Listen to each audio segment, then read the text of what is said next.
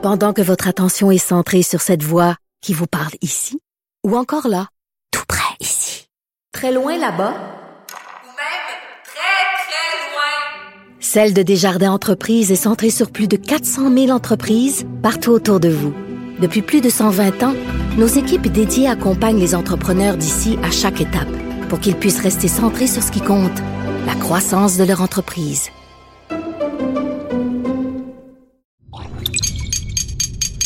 Cube Radio.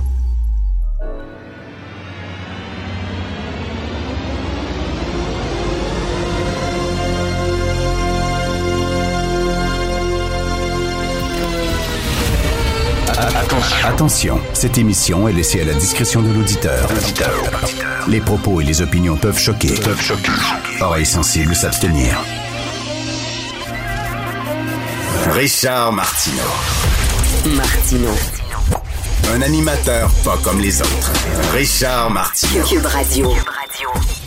Bonjour, bon jeudi, merci d'écouter Cube Radio. Si vous savez lire, hein, c'est pas tout le monde, là. hein, il y a beaucoup d'analphabètes fonctionnels au Québec, supposément, mais si vous savez lire, vous savez depuis longtemps que le devoir n'est plus que l'ombre de ce qu'il était. Hein? C'était avant un journal important. Avant, quand tu allais dans les, euh, les transports en commun, tu prenais le métro, puis tu prenais l'autobus, tu lisais le devoir. Les gens disaient Oh! Voici un homme cultivé, voici un homme éduqué, un homme au fait de, la réalité politique. Voici un intellectuel. Tu lisais le devoir, mais dans le fond, dans ton devoir, tu avais le Playboy. Tu, tu regardais le Playboy, finalement, les photos, mais tu lisais le. Les gens pensaient que tu lisais le devoir. Aujourd'hui, c'est l'inverse tu lis le Playboy et tu mets le devoir dans ton Playboy pour que les gens ne sachent pas que tu lises le devoir. Ils te voient entraîner le Playboy, puis l'autre, voici un homme qui aime beaucoup les entrevues, beaucoup des textes, parce qu'il a de très bons textes dans Playboy, des très bonnes entrevues. Il dit, Oh. Mais dans le fond, ils ne savent pas, c'est que tu lis le devoir. non, mais bon, il y a encore des belles plumes, encore, je, prends plaisir à lire tous les jours euh, régulièrement Michel David, je le trouve très bon. Bien sûr, Christian Rioux, qui est à l'émission euh, de temps en temps, que je trouve absolument brillant. Jean-François Lisée, notre ami, euh, qui a un, texte dans le devoir aussi. il, y a encore, il y a encore des bonnes plumes dans le devoir, mais faut le dire, là. Et là, hier, le bout. Alors, je lui dis tout le bien que je pensais du show de Guy Nantel. C'est un show, c'est les gens hurlaient de rire, se pissaient dessus. Euh, hier, Jean-François Lisée, qui n'est pas le dernier des crétins, disait j'ai ri, j'ai ri, j'ai ri. C'est ça qu'il a dit. Il l'a dit trois fois. Il était derrière moi pendant le show. Il hurlait de rire. C'était super drôle. Et là, dans le devoir, toi, le critique du devoir, il est homophobe, il est misogyne, il est raciste en parlant de Guy Nantel, puis il dit quasiment qu'il devrait aller voir un psy, puis il tire le Québec vers le bas, puis il flatte nos bas instincts. C'est du deuxième degré. Le journaliste du devoir, le devoir, Calvaire, l'auguste devoir, fait ce que doit. Lise Bissonnette était au devoir, Claude Ryan était au devoir, des grands intellectuels. Le gars, il pensait que Guy Nantel, à un moment donné, Guy Nantel, il part sur les vieux. Il dit enfin, grâce à la pandémie, enfin, on avait l'occasion rêvée, un cadeau du ciel de se débarrasser des baby boomers qui nous ont fait chier, qui ont profité du système, qui ont endetté les jeunes, qui nous ont fait chier pendant des années. Arrive un virus, ça peut toutes les wiper, ça peut toutes les zapper. Yes, ben non, faut les aider. Faut les aider. Il dit, voyons donc, ça n'a pas de sens. Et de toute façon, au Québec, on s'en sac des vieux. On s'en fout totalement. Arrêtez de dire qu'on pleure sur le sort des vieux. On va pas les voir, on les parque dans des CHSLD, dans des résidences pour personnes aînées. Puis dis-moi, il dit, maman, je l'ai aidé, je l'ai aidé, moi aussi. Qui qui a acheté une assurance vie de 1 million de dollars à ma mère? C'est moi. Et c'est qui qui l'a aidé à signer son nom en bas de l'assurance vie? C'est moi. Bon, je vous donnerai pas toutes les jokes de Guy Nantel, mais c'est super drôle. Il part sur les vieux. Et il y avait des vieux dans la salle qui hurlaient à rire pour échapper leur dentier, là. Vraiment. Et l'autre, il dit, c'est épouvantable ce qu'il dit sur les vieux, c'est de l'âgisme. Il veut tuer les vieux. Attends minute. Mais, attends le gars, il n'a pas compris le deuxième degré. Et je parlais hier avec euh, Mathieu Boccoté, puis je disais, Coudon, ils ont-tu un sens de l'humour, les woke? Qu'est-ce que ça fait dans un party des woke, un party de woke? Ils se racontent-tu des jokes? Ils ont le sens de l'humour d'un bar ou de chaise. Vraiment, là, ils ont, le sens de l'humour d'un siphon à toilette. Tu sais, quand ta toilette est bloquée, là, le siphon, là. Ils ont le sens de l'humour de ça. Le gars, il a pas capté le deuxième degré. Il est critique au devoir. Lui, j'imagine, s'il allait voir Raymond Deschamps, puis Yvon Deschamps, il dit Tu nono des femmes hein? Moi, on dit que t'es nono. Ma femme, puis là, lui, dit Ah, t'es épouvantable ce qu'Yvon Deschamps dit ses femmes. Ben non. Il rit des gens qui disent ça. Hum, ah ouais? Tu penses? Tu penses vraiment que Guy il veut pas tuer les vieux? Tu penses qu'il. il- Ah oui, il y a du deuxième degré, tu penses? Il y a de l'ironie là-dedans? Tabouin! Christy! Écoute, là, c'est vraiment, ben vraiment, c'est une critique que je mettrais même pas dans un journal étudiant de secondaire 2, Christy. C'est dans le devoir. Eh ben, bravo. Martino. Même avec un masque, c'est impossible de le filtrer. Vous écoutez Martino. Cube Radio. cette affaire qui est complètement tirée d'un film d'espionnage. Pourquoi? C'est vraiment intéressant? On peut pas dire l'inverse. Donc, la drogue, c'est non. Un journaliste d'enquête, pas comme les autres. Félix Séguin. Alors, Félix, le cinquième épisode du balado Narcos PQ est disponible dès aujourd'hui. Qu'est-ce qu'on va y retrouver? Ouais, tu vas voir, là, dans ça, on n'est pas dans le deuxième degré, là, on est dans le premier, premier, premier degré, euh, parce que ce sont des aventures qui arrivent à deux journalistes et un trafiquant de drogue international, alors que nous le rencontrons sur son terrain en Colombie euh, pour faire le portrait de l'importation de, la cocaïne, justement, au Québec. Alors, euh, il n'y a pas huit niveaux de lecture là-dedans, là, c'était dans une aventure dangereuse au cœur de la jungle. Euh, et là, ce qu'on va vous présenter ce matin, c'est un extrait où euh, on est, on a quitté euh, Bogota parce qu'on a passé une dizaine de jours là-bas. Puis le but c'était d'aller filmer euh, les, les plantations, entre autres de coca, parce Oh. que ça commence par une feuille, la cocaïne, la feuille de coca. Et là, on se rend là, on fait huit heures de route de nuit euh, et euh, on, on attend le, on attend le go si l'on veut pour aller filmer dans les plantations. Puis on est avec un peu le, le parrain, le, le caïd du coin qui dit pas un mot, qui ne sourit pas, surtout pas, qui ne nous regarde pas, qui a l'air euh, de s'emmerder avec nous, qui est sur ses gardes. Et là, on est en train de filmer un peu les alentours. On est sur une piste d'atterrissage clandestine où euh, les trafiquants d'émeraude, euh, entre autres, et de cocaïne, là, que les trafiquants d'émeraude et de cocaïne utilisent pour euh, faire bouger leurs produits. Et euh, écoute, euh, ça commence à mal aller. Euh, Oh, je fais oh, entendre oh. le premier extrait. OK. Il est rendu passé midi, on est encore sur la piste et on sait aussi que l'expédition pour se rendre aux plantations, ben, ça prend au moins quatre heures. On a de la route à faire en camion. On a ensuite une heure à pied pour se rendre à l'intérieur des terres et on a une autre heure ensuite pour ressortir, donc pour revenir. Tout ça pour vous dire que dans cette expédition-là, on devait prévoir marcher deux heures à pied dans la jungle. Et ce que Anel nous dit, c'est que ça, ça doit se faire de jour parce que lui, le soir, il ne rentre pas là. Pourquoi? Parce que le soir, c'est des animaux qui sortent. C'est des jaguars, c'est les boas, c'est les pitons, puis lui, il en a peur. OK, bon, j'arrête mon émission. C'est ça que je vais écouter. Merci beaucoup. Bonjour. Vous avez écouté Martineau. Merci. Alors, on va écouter tous ensemble. Ben non, mais c'est passionnant, là. Écoute, Ah ben deux oui, heures à pied dans la jungle et je repose la question que je te repose à chaque fois, Félix, parce que pour moi, c'est un mystère. Pourquoi soudainement des bandits, des narcotrafiquants organisent une visite guidée de leurs installations avec des journalistes? Écoute, il y en a spécial. certains d'entre eux qui pensent qu'ils ne font pas le mal autour d'eux. Ils pensent qu'ils sont des employeurs communautaires qui permettent à des gens qui n'ont pas d'argent d'en faire. Je te niaise pas. Alors, quand on est invité à cet endroit-là, dans la région du Boyaka, euh, on arrive dans une, une maison d'hôte que possède Engel. Voici comment ça se passe.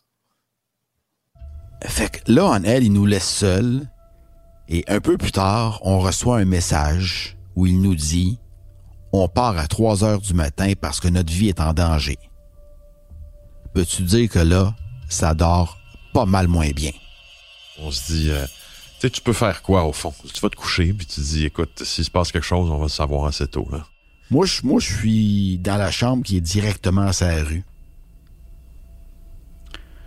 Donc, euh, il faut y penser. Et comme ancien policier, ben, t'as des réflexes.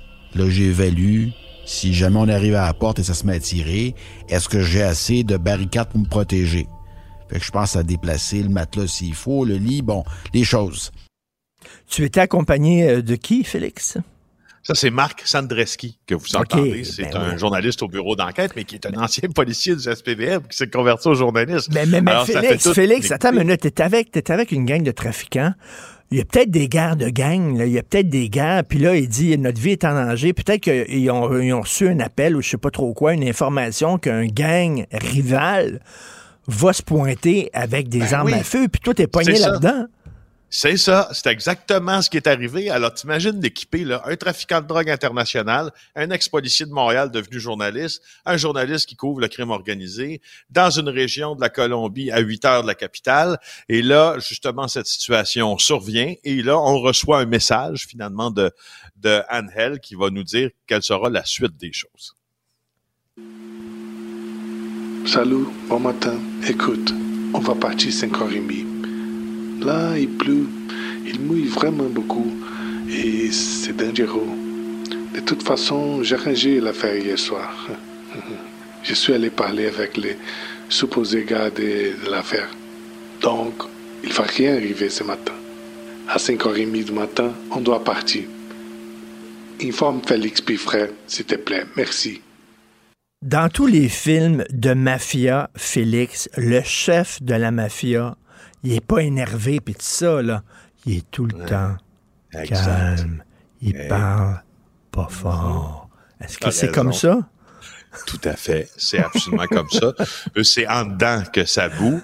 Et pendant que toi, tu es comme la face visible du stress du voyage. Moi, quand on m'a dit ce matin-là, écoute, on part. euh, je peux te dire une chose. Euh, j'ai, tu sais, quand tu dis faire des bagages vite, là, ça m'est arrivé là, parce que je suis, en fait, je les avais déjà fait avant de me coucher en disant ça a l'air qu'il va falloir peut-être bouger. Et euh, jamais Mais- quitté un, un endroit aussi vite que ça. Mais, mais ça, te tente pas, je sais pas, d'être à un moment donné chroniqueur de spectacle de marionnettes? Oui, pas, il me ben, semble je que pourrais c'est un peu ça. plus tranquille. Euh, tu peux parler je- peut-être à Danny, notre boss, puis euh, dire Écoute, euh, Danny, pour mes services rendus, là, moi, c'est un petit beat, un petit peu tranquille, un petit peu. Ouais, pépère. oui, je pourrais, ouais, ouais, ben, je pourrais couvrir euh, le, le- le sport amateur, exemple. Ben oui. Je pourrais, euh, hey, je pourrais, non, mais si je, pourrais devenir critique de spectacle, je pourrais aller voir le show de Guy Nantel, moi aussi. Hein? Ben oui, ça a l'air qu'ils n'importe qui comme critique de spectacle au devoir.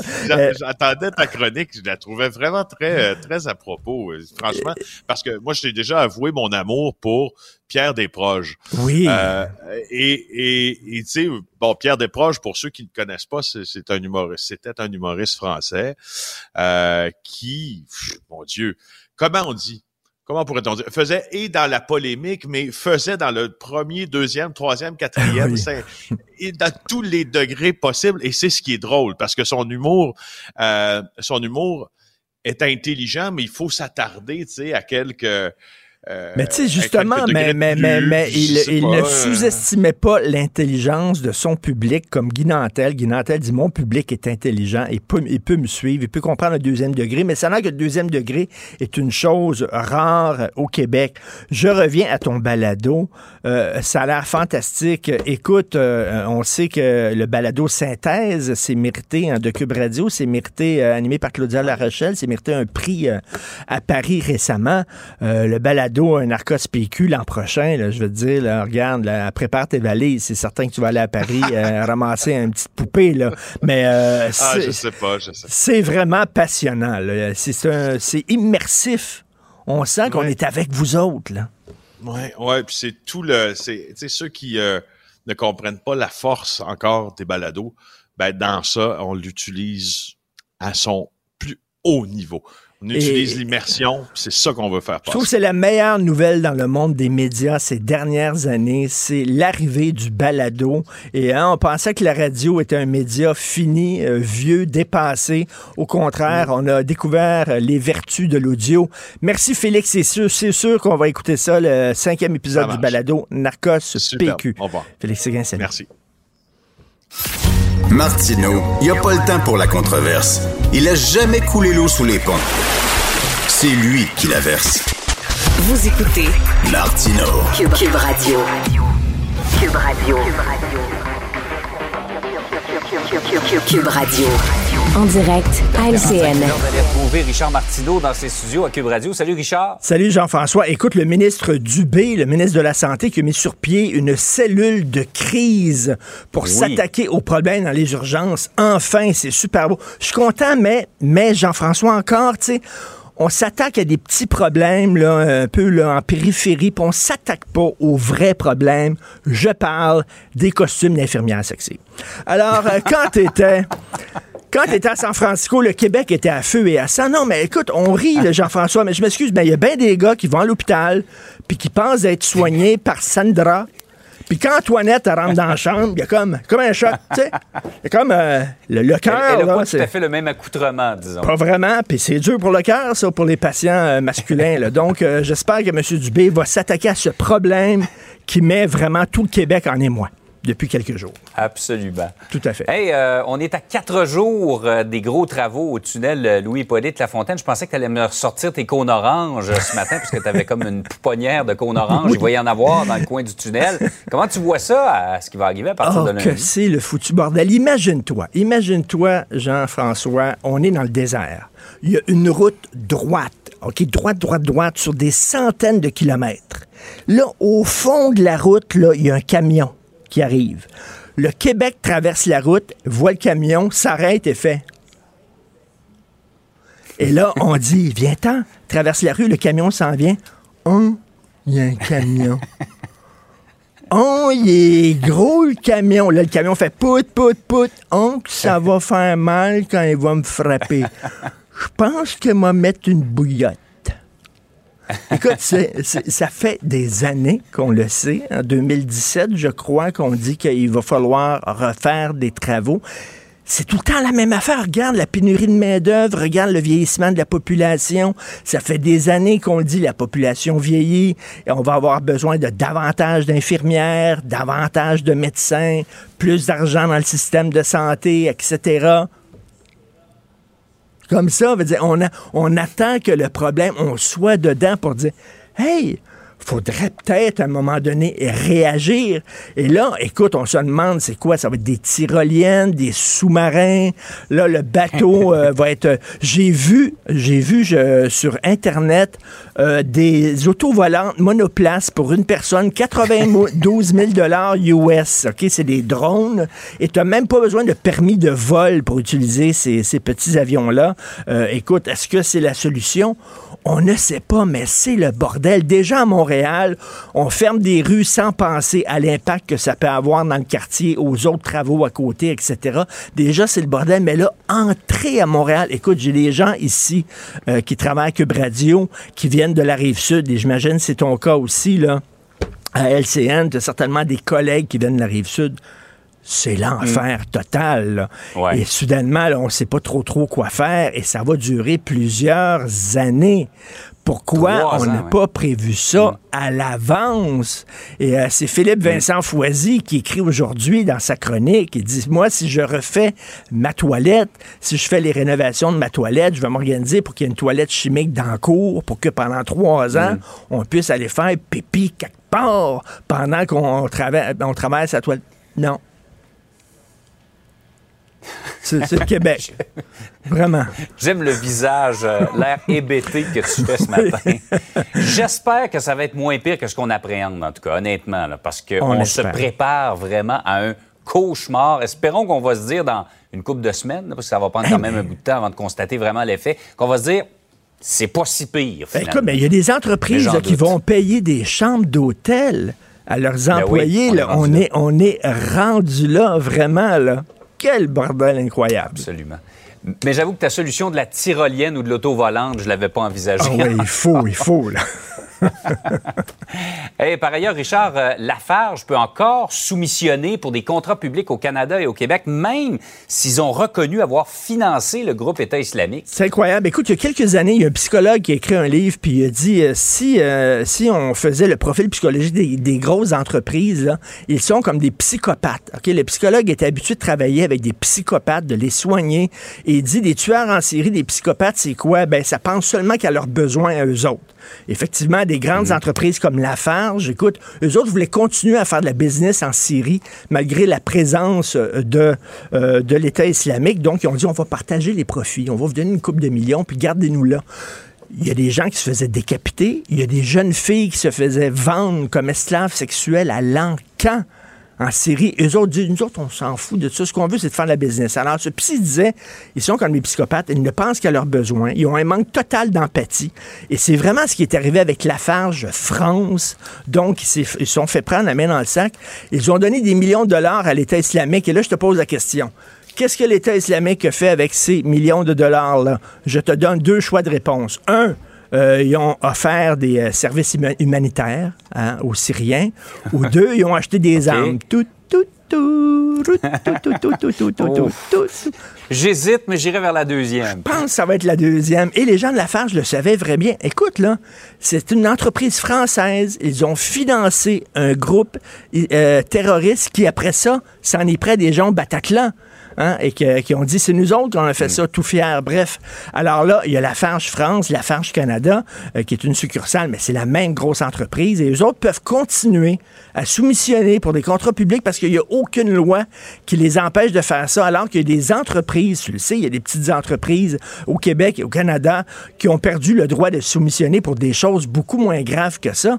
On vient d'arrêter une Canadienne là, qui était partie en Syrie justement pour faire la guerre Ouais. aux côtés de l'État islamique. On l'a ramenée menotte aux mains, là, puis elle va être jugée ici pour terrorisme. Cette entreprise-là qui a financé à coups de millions un des pires groupes terroristes au monde peut encore soumissionner sans aucun maudit problème sur des contrats publics au Québec et au Canada. Hello! Vraiment, c'est assez incroyable. J'espère qu'on va leur, euh, leur euh, barrer le chemin. À peine, euh, à peine une petite tape sur les doigts. euh, Ben pour oui, c'est euh, tout. franchement. C'est tout. Hey, Richard, passe une belle journée. Salut. La météo vous est présentée. Pendant que votre attention est centrée sur cette voix qui vous parle ici, ou encore là, tout près ici, très loin là-bas, Ou même très, très loin. Celle de Desjardins Entreprises est centrée sur plus de 400 000 entreprises partout autour de vous. Depuis plus de 120 ans, nos équipes dédiées accompagnent les entrepreneurs d'ici à chaque étape pour qu'ils puissent rester centrés sur ce qui compte, la croissance de leur entreprise. Si c'est vrai qu'on aime autant qu'on déteste, Martineau, C'est sûrement l'animateur le plus aimé au Québec. Vous écoutez Martineau. Cube Radio.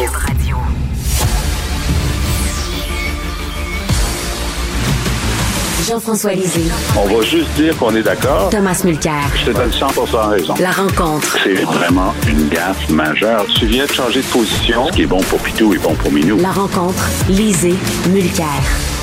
Euh, Jean-François, c'est sa dernière journée avant qu'il parte pour euh, une semaine profiter de la relâche avec euh, ses enfants. Jean-François, parle-moi du tunnel Louis-Hippolyte Lafontaine. Euh, là, c'est quand on est dans la chenoute qu'on réagit. Pourtant, c'était prévisible ce qui se passe. Là.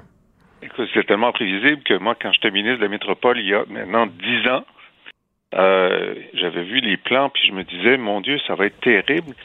comment est-ce que... Puis à l'époque, on savait même pas comment on allait euh, séquencer les travaux de la métropolitaine, du, euh, du tunnel et même du pont Champlain à l'époque. Bon, heureusement, là, le pont Champlain existe.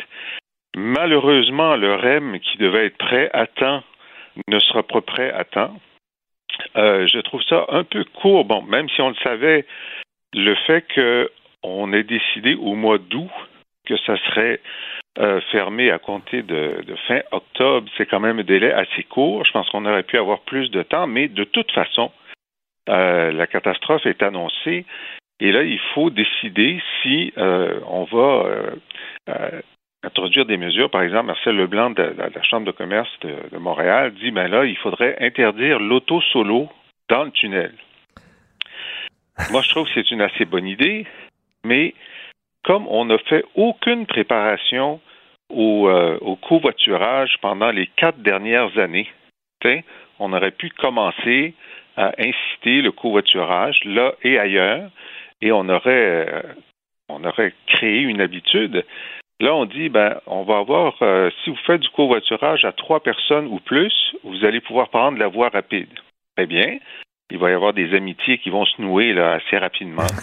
Euh, mais je trouve que on, on, on réagit par catastrophe plutôt que de modifier les habitudes en amont.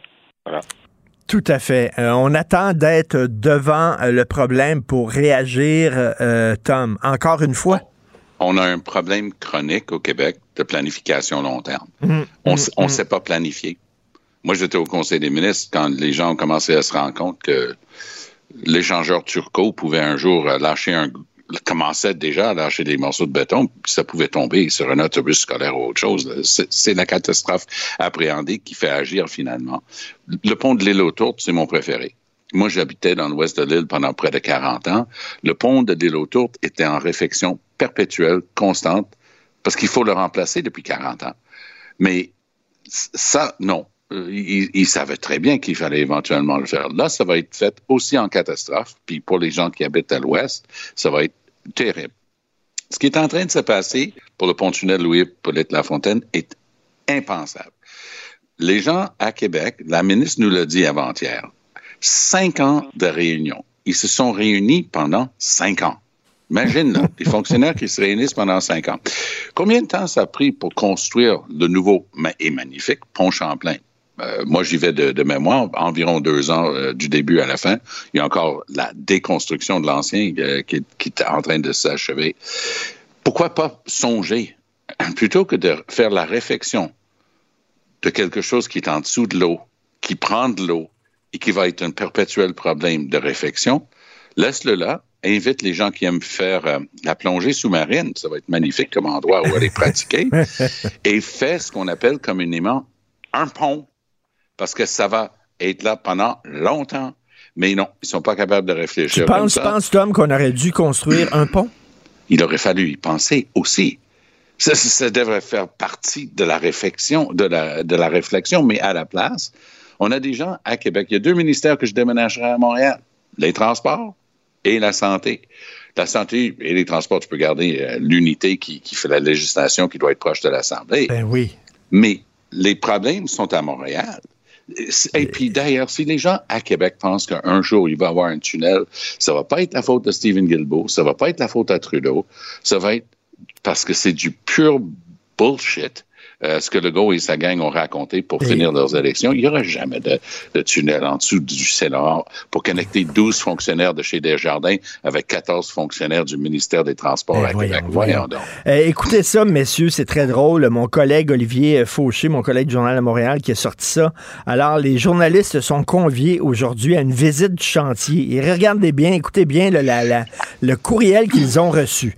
Bonjour. Par la présente, nous confirmons votre participation à la visite du chantier au tunnel Louis-Polyte Lafontaine de demain. Prévoyez une éventuelle congestion pour vous rendre au point de rencontre. Et prévoyez que peut-être que vous ne pourrez pas rentrer à votre journal à temps pour votre heure de tombée. C'est extraordinaire. C'est vraiment incroyable. Mais, mais, mais Jean-François, Tom, il dit on a un problème de planification à long terme. Regarde la pénurie de main-d'œuvre. On, on, sait que la population vieillit à la, à la, vitesse grand V. On sait qu'on va avoir besoin davantage d'infirmières, davantage de médecins parce qu'on va se retrouver avec euh, trois travailleurs pour euh, un retraité, etc. Mais si Christy, on n'a rien fait là-dessus non plus, Jean-François. Ben, on peut pas dire qu'on n'a rien fait. On ben. peut dire que on peut dire qu'on a un problème euh, qui, est à, moyen et, long terme. On savait depuis longtemps que les baby boomers allaient finir par prendre leur, leur retraite. Euh, mais même dans les scénarios qu'on avait il y a dix ans, on avait sous-estimé le nombre de baby boomers qui allaient qui allaient partir plus tard ou qui allaient faire du travail à temps partiel. Alors donc, ça, les, les, incitatifs qui sont proposés pour que les gens travaillent au-delà de 65 ans euh, n'ont pas fini de, de, de fonctionner. Euh, L'investissement qui a été fait dans la formation des travailleurs, leur requalification est importante aussi. Euh, le nombre d'assistés sociaux baisse. Euh, donc, je dis, il y a quand même un certain nombre de choses qui sont faites, mhm. euh, mais en sachant que si les entreprises surtout celles qui le peuvent, les entreprises manufacturières, ne font pas plus d'automatisation, ne font pas plus euh, de, de, de, de, robotique, c'est sûr qu'on n'y arrivera pas. Mais c'est un problème que d'autres sociétés ont depuis des années et qui réussissent à, qui réussissent à gérer. Il s'agit que nous, on sorte du paradigme de juste à te pencher pour trouver des travailleurs. Ça ne sera plus jamais le cas. Alors, organise-toi autrement. Euh, ben, le problème, c'est que la fonction publique, c'est paradigme et dong. C'est ça le problème. Et euh, Tom, euh, je veux aborder un sujet. Ce n'était pas prévu, mais je sais que vous êtes tellement bon, on peut improviser. on peut improviser avec vous deux. Euh, les, les victimes de la thalidomide. Euh, on sait, la thalidomide, c'était ce médicament là, pour les femmes enceintes qui ont des nausées, euh, prenaient ces médicaments-là et finalement, elles, ont accouché d'enfants qui étaient lourdement handicapés. Et ces, gens-là veulent être indemnisés. Et puis, ils ont été reçus avec un manque d'empathie scandaleux de la part du gouvernement fédéral. Écoute, ça dure depuis longtemps parce que moi, je me souviens, j'étais au début de mes trois mandats, quatre. J'ai été élu quatre fois au fédéral. J'étais au début de mes mandats, puis on rencontrait des victimes de thalidomide. Rappelons-le aussi, parce que ça, ça vaut la peine. On parle de ce que le gouvernement sait faire et sait pas faire. Aux États-Unis, les autorités sanitaires ont refusé d'approuver la thalidomide. Qui l'a approuvé? La Grande-Bretagne, parce que c'est une grande compagnie pharmaceutique qui disait il n'y a pas de problème, et le Canada. Mmh. Aux États-Unis, ils n'ont mmh. jamais connu ces problèmes-là parce qu'ils ont dit on n'a pas assez de preuves que ce truc-là est sécuritaire et pourquoi on donnerait ce genre de médicaments? Et ça a mmh. ouvert la porte justement à une réflexion qu'est-ce que les femmes enceintes devraient être conseillées de prendre ou pas? Parce qu'il faut évaluer.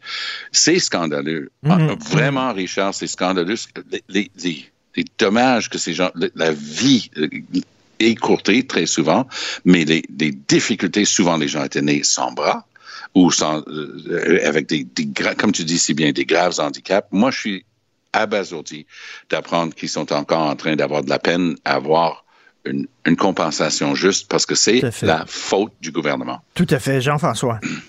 Parfaitement d'accord avec Tom.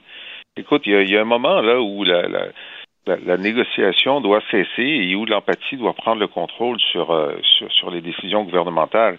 Et euh, un autre sujet qui traîne de façon incroyable, c'est la, la, compensation des, des, Autochtones qui ont été victimes des pensionnats où on pensait qu'on avait un accord. Ça fait des années que ça se négocie, c'est allé en cours. Et là, la Commission des droits de la personne euh, vient de, de, de, dire non à une entente qui avait été négociée.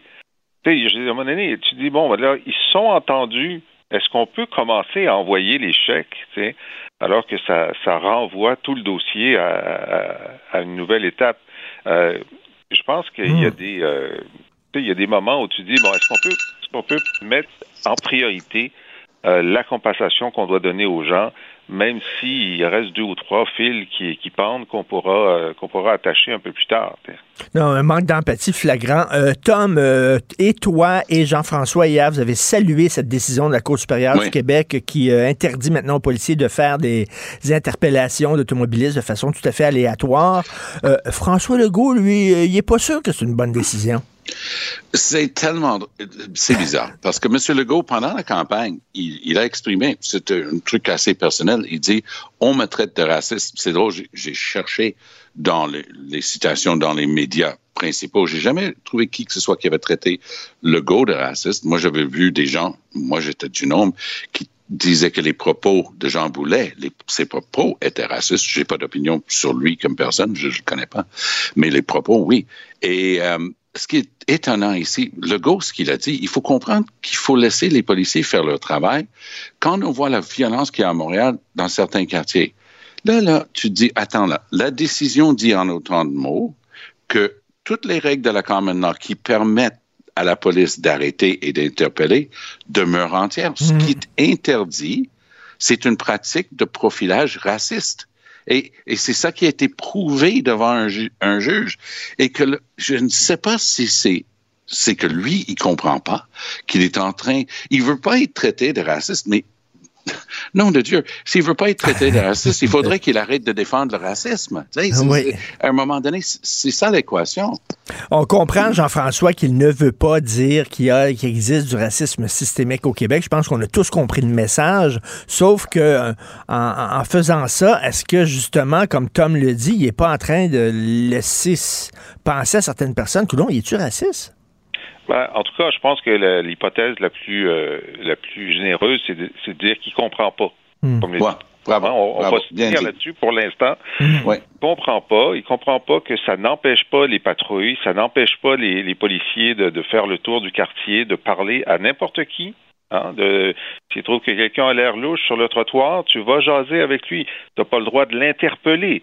Puis ça n'empêche pas non plus, j'ai vu ça, de faire des euh, de faire des des, euh, des barrages euh, routiers pour euh, pour l'alcool.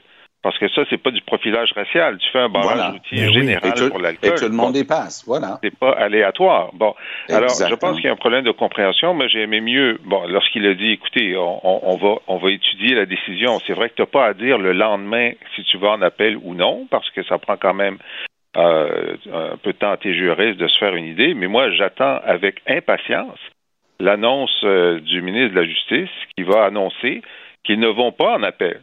Ça, ça va être une belle journée. Et ils ont juste à parler à Christopher Skeet, euh, qui disait hier, ben moi je suis content de la décision, que le nouveau ministre euh, qui lui est de couleur, il dit parce que lui-même a été victime de ces Et- arrestations aléatoires. Et je crois même que Lionel Carman, je crois, avait déjà Oui. été arrêté aussi. euh, Oui, parce qu'il est médecin. Jo- J'ose, j'ose croire que peut-être il conduisait une belle voiture. Ben oui. Et, et donc, euh, suspect numéro un. Et Christopher Skeet, ce qui est intéressant aussi, en plus d'être un des ministres qui va seconder euh, Fitzgibbon dans, dans ses activités du côté économique, Christopher Skeet s'est fait donner le rôle qui avait été donné à Benoît Charette, mais maintenant qu'ils ont euh, Chris Skeet au Conseil des ministres, c'est Skeet qui est responsable de la lutte contre le racisme. Alors lui, il parlait euh, d'expérience, comme on vient de le dire, mais en plus, avec une voie vers l'avenir, oui, il, il faut changer la manière de faire les choses, mais ça n'enlève pas, et je répète, c'est crucial de comprendre, le jugement est archi limpide là-dessus. Ça n'empêche pas la police de faire leur travail. Et en, en terminant, en terminant, euh, le bloc québécois mauvaise nouvelle, leur motion pour euh, leur surprise. motion pour euh, euh, séparer le, le Canada du lien monarchique a été défait aux communes, mais par contre, la bonne nouvelle, c'est que Yves-François Blanchet va pouvoir continuer de siéger. Qu'est-ce que tu en penses, Jean-François?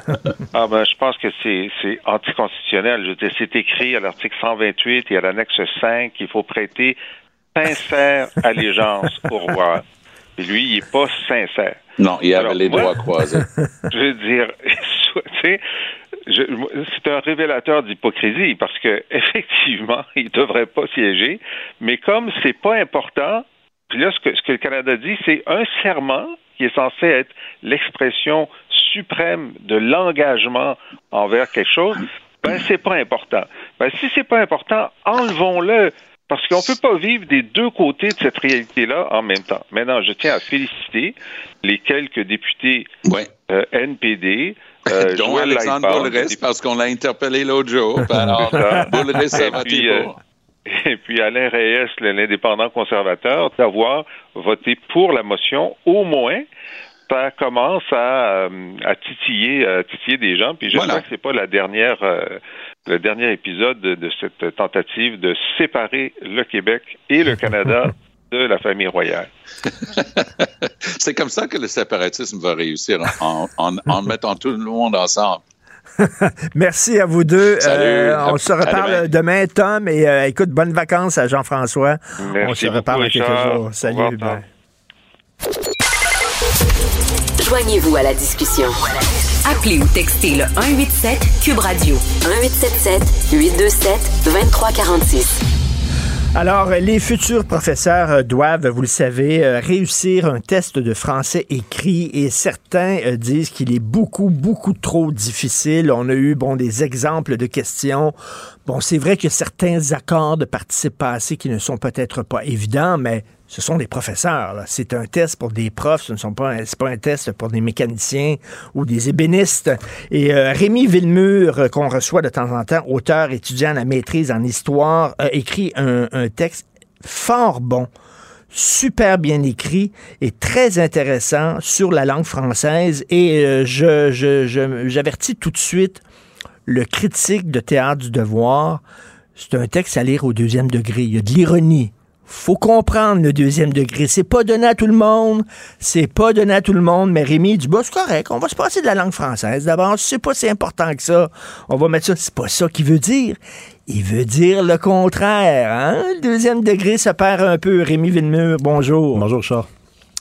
Excellent texte, euh, Rémi. Et euh, écoute, je me fais tout de suite l'avocat du diable. OK? Là, bon. Vas-y. Il y a des gens qui disent oui, bon, est-ce qu'un professeur, par exemple, qui donne des cours professionnels, là, qui donne des cours de mécanique automobile ou le professeur de sciences, euh, de- d'éducation physique, ils doivent passer aussi ce test-là. Est-ce que c'est si important que ces professeurs-là connaissent, mon Dieu, toutes les particularités, les exceptions de la langue française? Non. Non. Donc, euh, je réponds très clairement. Moi, euh, ce qui me préoccupe, c'est la position des, prochains enseignants en français. Quant aux enseignants en éducation physique, euh, je pense qu'on peut faire un compromis. Il y a quelque chose de très, très, très inquiétant dans leur revendication parce qu'on entend dire, par exemple, que c'est pas... Il y a des questions dans ce test-là que jamais un étudiant va venir nous poser. Donc, pourquoi je maîtriserais ces notions-là? Euh, c'est parce qu'un électricien qui se présente sur une job, là, il peut être surpris. Là, hein? Puis on espère qu'il est capable de, de faire quelque chose qui est peut-être pas euh, prévu qu'il fasse quand il se présente sur, sur la job. Donc, c'est un argument, je trouve, qui est assez euh, Mm. vaseux. Puis deuxièmement, moi, je trouve qu'il y a un enjeu qui est encore plus grand que celui-là. C'est cette espèce de goût de l'excellence qui semble avoir disparu. C'est-à-dire qu'on dirait qu'on a des candidats euh, au poste d'enseignant en français qui se disent bon ben moi je vais faire le minimum. Si je suis capable de faire exactement Mhm. ce qui est attendu de moi, donc euh, de, de respecter exactement toutes les notions qui sont dans le programme du ministère, ma job est correct. Mais l'excellence là-dedans, être un expert de la langue française, il y, a une, il y a une jeune qui est citée dans l'article, le premier article de la journaliste du Journal de Montréal la semaine passée qui dit le test c'est pour les experts de la langue française. Mais c'est exactement ça qu'on attend de toi. C'est-à-dire, moi, s'il y a un électricien qui vient chez moi et qui me dit, je suis pas un expert, là, mais je vais faire ta job, je vais dire, ben, va me chercher un expert. Ben c'est ça, je te, je te lis là, un extrait de, de ton texte. Ce que ces jeunes étudiants frustrés nous disent, c'est que si le Québec a besoin de juges experts du code criminel, de comptables experts des budgets et de dentistes experts dans le traitement des caries, des professeurs de français experts de la langue française, on peut très bien s'en passer. Comment ça se fait que euh, jamais, par exemple, je sais pas moi, dans un média, on donnerait la chronique économique à quelqu'un qui ne connaît pas euh, bien l'économie? Mais des fois, on dirait qu'en culture, bof, c'est pas si important que ça, la culture. De toute façon, tout le monde regarde les films le samedi soir, tout le monde écoute de la musique. Donc, pourquoi on s'attend pas à un degré d'expertise aussi en culture, en langue et tout ça? Ben, ça fait trop, trop longtemps qu'on est nonchalant, qu'on se laisse aller, que la langue française est devenue euh, quelque chose, une option parmi tant d'autres. Moi, je vais aller encore plus loin que toi. Est-ce que des professeurs d'anglais, des étudiants qui voudraient enseigner l'anglais au secondaire seraient capables de faire une revendication pareille? De dire, écoutez, nous, on trouve qu'on parle bien anglais, Ben mais oui. on nous demande de parler encore mieux anglais que ça. Est-ce que vous pourriez baisser le niveau? On dirait tous, ben voyons donc, on veut vous enseigner l'anglais de la meilleure façon à nos jeunes. Et là, il y a des jeunes dans la rue aujourd'hui, en tout cas, ils font la grève, je ne sais pas s'ils vont manifester, mais ils ont dit que c'était la première étape, donc on verra bien. Eux, là, ils vont, il y a des gens qui sont d'accord avec eux, qui sont derrière eux. Là. Jamais personne serait derrière des enseignants en anglais. Là. Et ce que tu dis aussi, qui est très, très important, c'est que tu dis une langue, c'est pas, ça ne sert pas seulement qu'à communiquer. Une langue, il y a une beauté dans la langue aussi, il y a, il y a un esthétisme dans la langue et tout ça. Et tu dis, euh, c'est pour ça que peut-être les gens sont tentés par l'anglais parce que l'anglais, c'est une langue facile à apprendre, puis c'est une langue de communication. Mais Bon, oui, mais une langue, c'est c'est une colline sur le monde. C'est un regard sur le monde. C'est une façon de voir le monde, de le lire, d'en parler, de le comprendre. Et effectivement, l'anglais, ça semble être plus facile, mais c'est pas juste ça, une langue. C'est donc, c'est pas une, c'est pas une façon de communiquer seulement.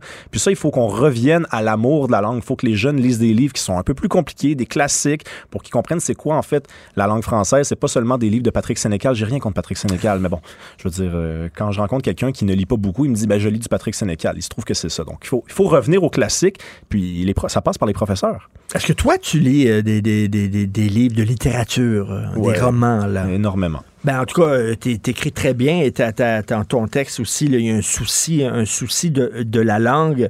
Tu trouves qu'on qu'on capitule et tu dis, ben, écoute, euh, tant qu'à faire, aussi bien, bon, on va oublier le français. Si c'est pas si important que ça, on va tous passer en anglais. Puis des fois, là, j'ai même, le même découragement que toi. Je me dis, OK, ça vous intéresse pas plus que ça, le français, c'est correct. OK, on va tous passer en anglais. Ça va être difficile pendant deux générations. Puis après ça, nos petits, petits-enfants, eux autres vont se débrouiller en anglais, puis il n'y aura pas de problème. Ben ça, en fait, C'est un choix. hein. C'est- à notre disposition. On peut absolument suivre cette direction-là. D'ailleurs, là, à Montréal, on a perdu trois points de pourcentage de francophones en cinq ans, donc entre le recensement de 2016 et 2021. Donc, il y a véritablement une chute qui est amorcée. On observe un peu la même affaire au Québec. Ça va plus lentement, mais ça va venir. Euh, c'est c'est le, le musicien euh, Zachary Richard qui a dit il y a quelques semaines, en prenant con- connaissance des données du recensement, qui a dit, vous allez voir, quand une langue disparaît, ça fait pas de bruit, ça fait Mm. même pas mal, puis vous vous réveillez un matin, puis c'est fini. Donc, c'est ça qui, qui peut se Et produire. tu, là. tu termines comme ça, justement. Là. Tu dis, on ressent même pas de la douleur quand on s'endort à tout jamais. Euh, Est-ce que c'est ça qu'on veut, s'endormir à tout jamais? Ben, c'est une option. S'engourdir. Ça nous appartient. C'est un choix de, de, de- de société qu'on peut, qu'on peut faire. C'est, c'est à notre disposition, là. Puis moi, ce que je propose, c'est plutôt de se battre. Parce que la langue, je le répète, c'est une façon de voir le monde et ça nous distingue des autres. Ça, ça nous appartient.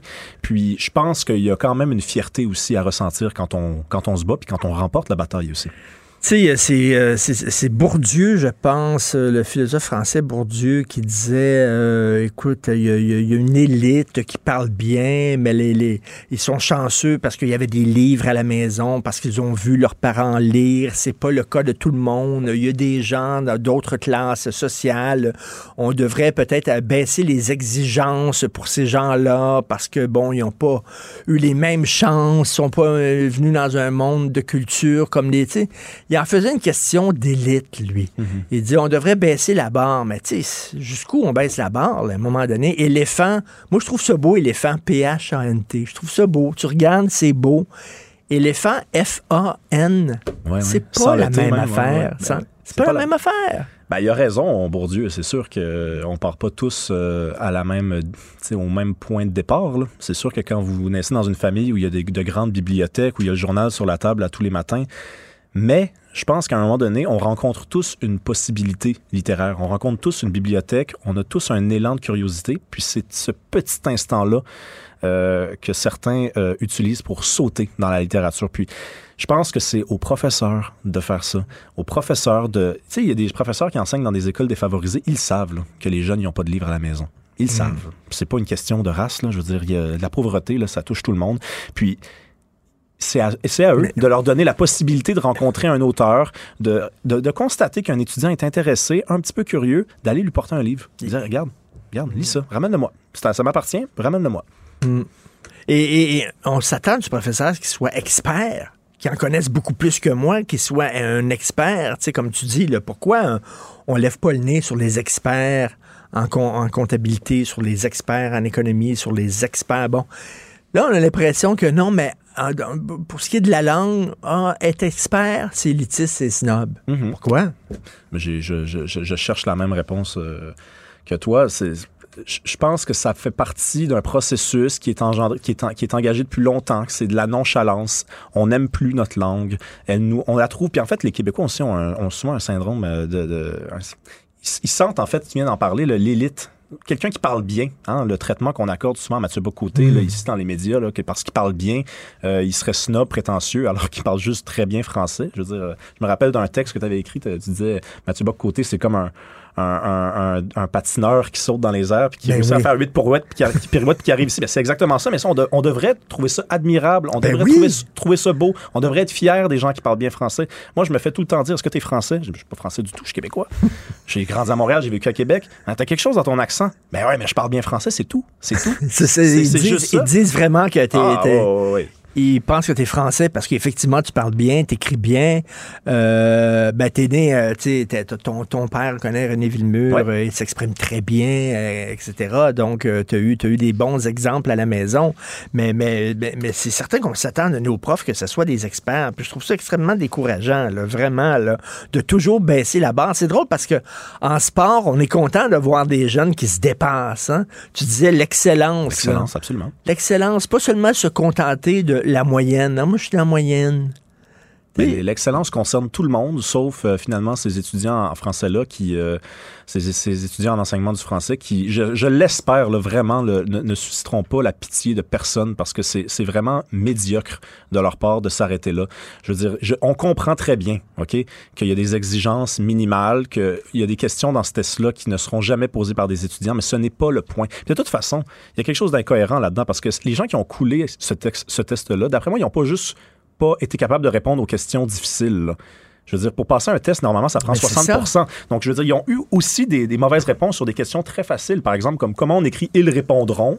Est-ce qu'avec c'est D-E-R-O-N-T ou c'est D-R-O-N-T? Eh, ça, j'en reviens pas qu'on ouais. pose cette question-là à des futurs profs. J'en reviens pas. Y a-tu vraiment des futurs profs qui pensent « répondront » ben, Je pense que oui, moi. Je pense que oui. Je pense pas que les gens qui ont coulé le test ont seulement été incapables de répondre aux questions difficiles. Je pense que c'est parce que parce qu'il doit pas avoir 40% de questions difficiles là-dedans, là, 41 si on arrive à 59 c'est, c'est, Il doit y avoir quelques cas. Et on, le, on, leur demande aussi hippodrome. Hippo, qu'est-ce que ça veut dire, un hippodrome? Ben, hippo, c'est pour cheval. Un hippodrome, c'est un endroit où les chevaux font des courses.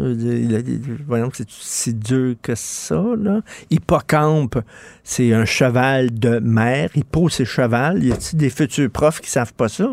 Ben, j'ai bien l'impression que oui. J'ai bien l'impression que oui, c'est dommage.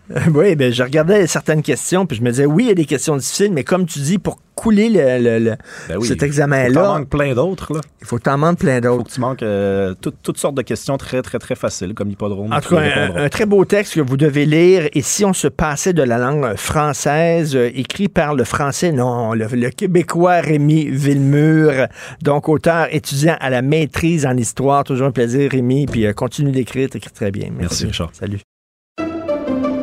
Pendant que votre attention est centrée sur cette voix qui vous parle ici, ou encore là, tout près ici, très loin là-bas, ou même très, très loin, Celle de Desjardins Entreprises est centrée sur plus de 400 000 entreprises partout autour de vous. Depuis plus de 120 ans, nos équipes dédiées accompagnent les entrepreneurs d'ici à chaque étape pour qu'ils puissent rester centrés sur ce qui compte, la croissance de leur entreprise. Martino. Le parrain de l'actualité.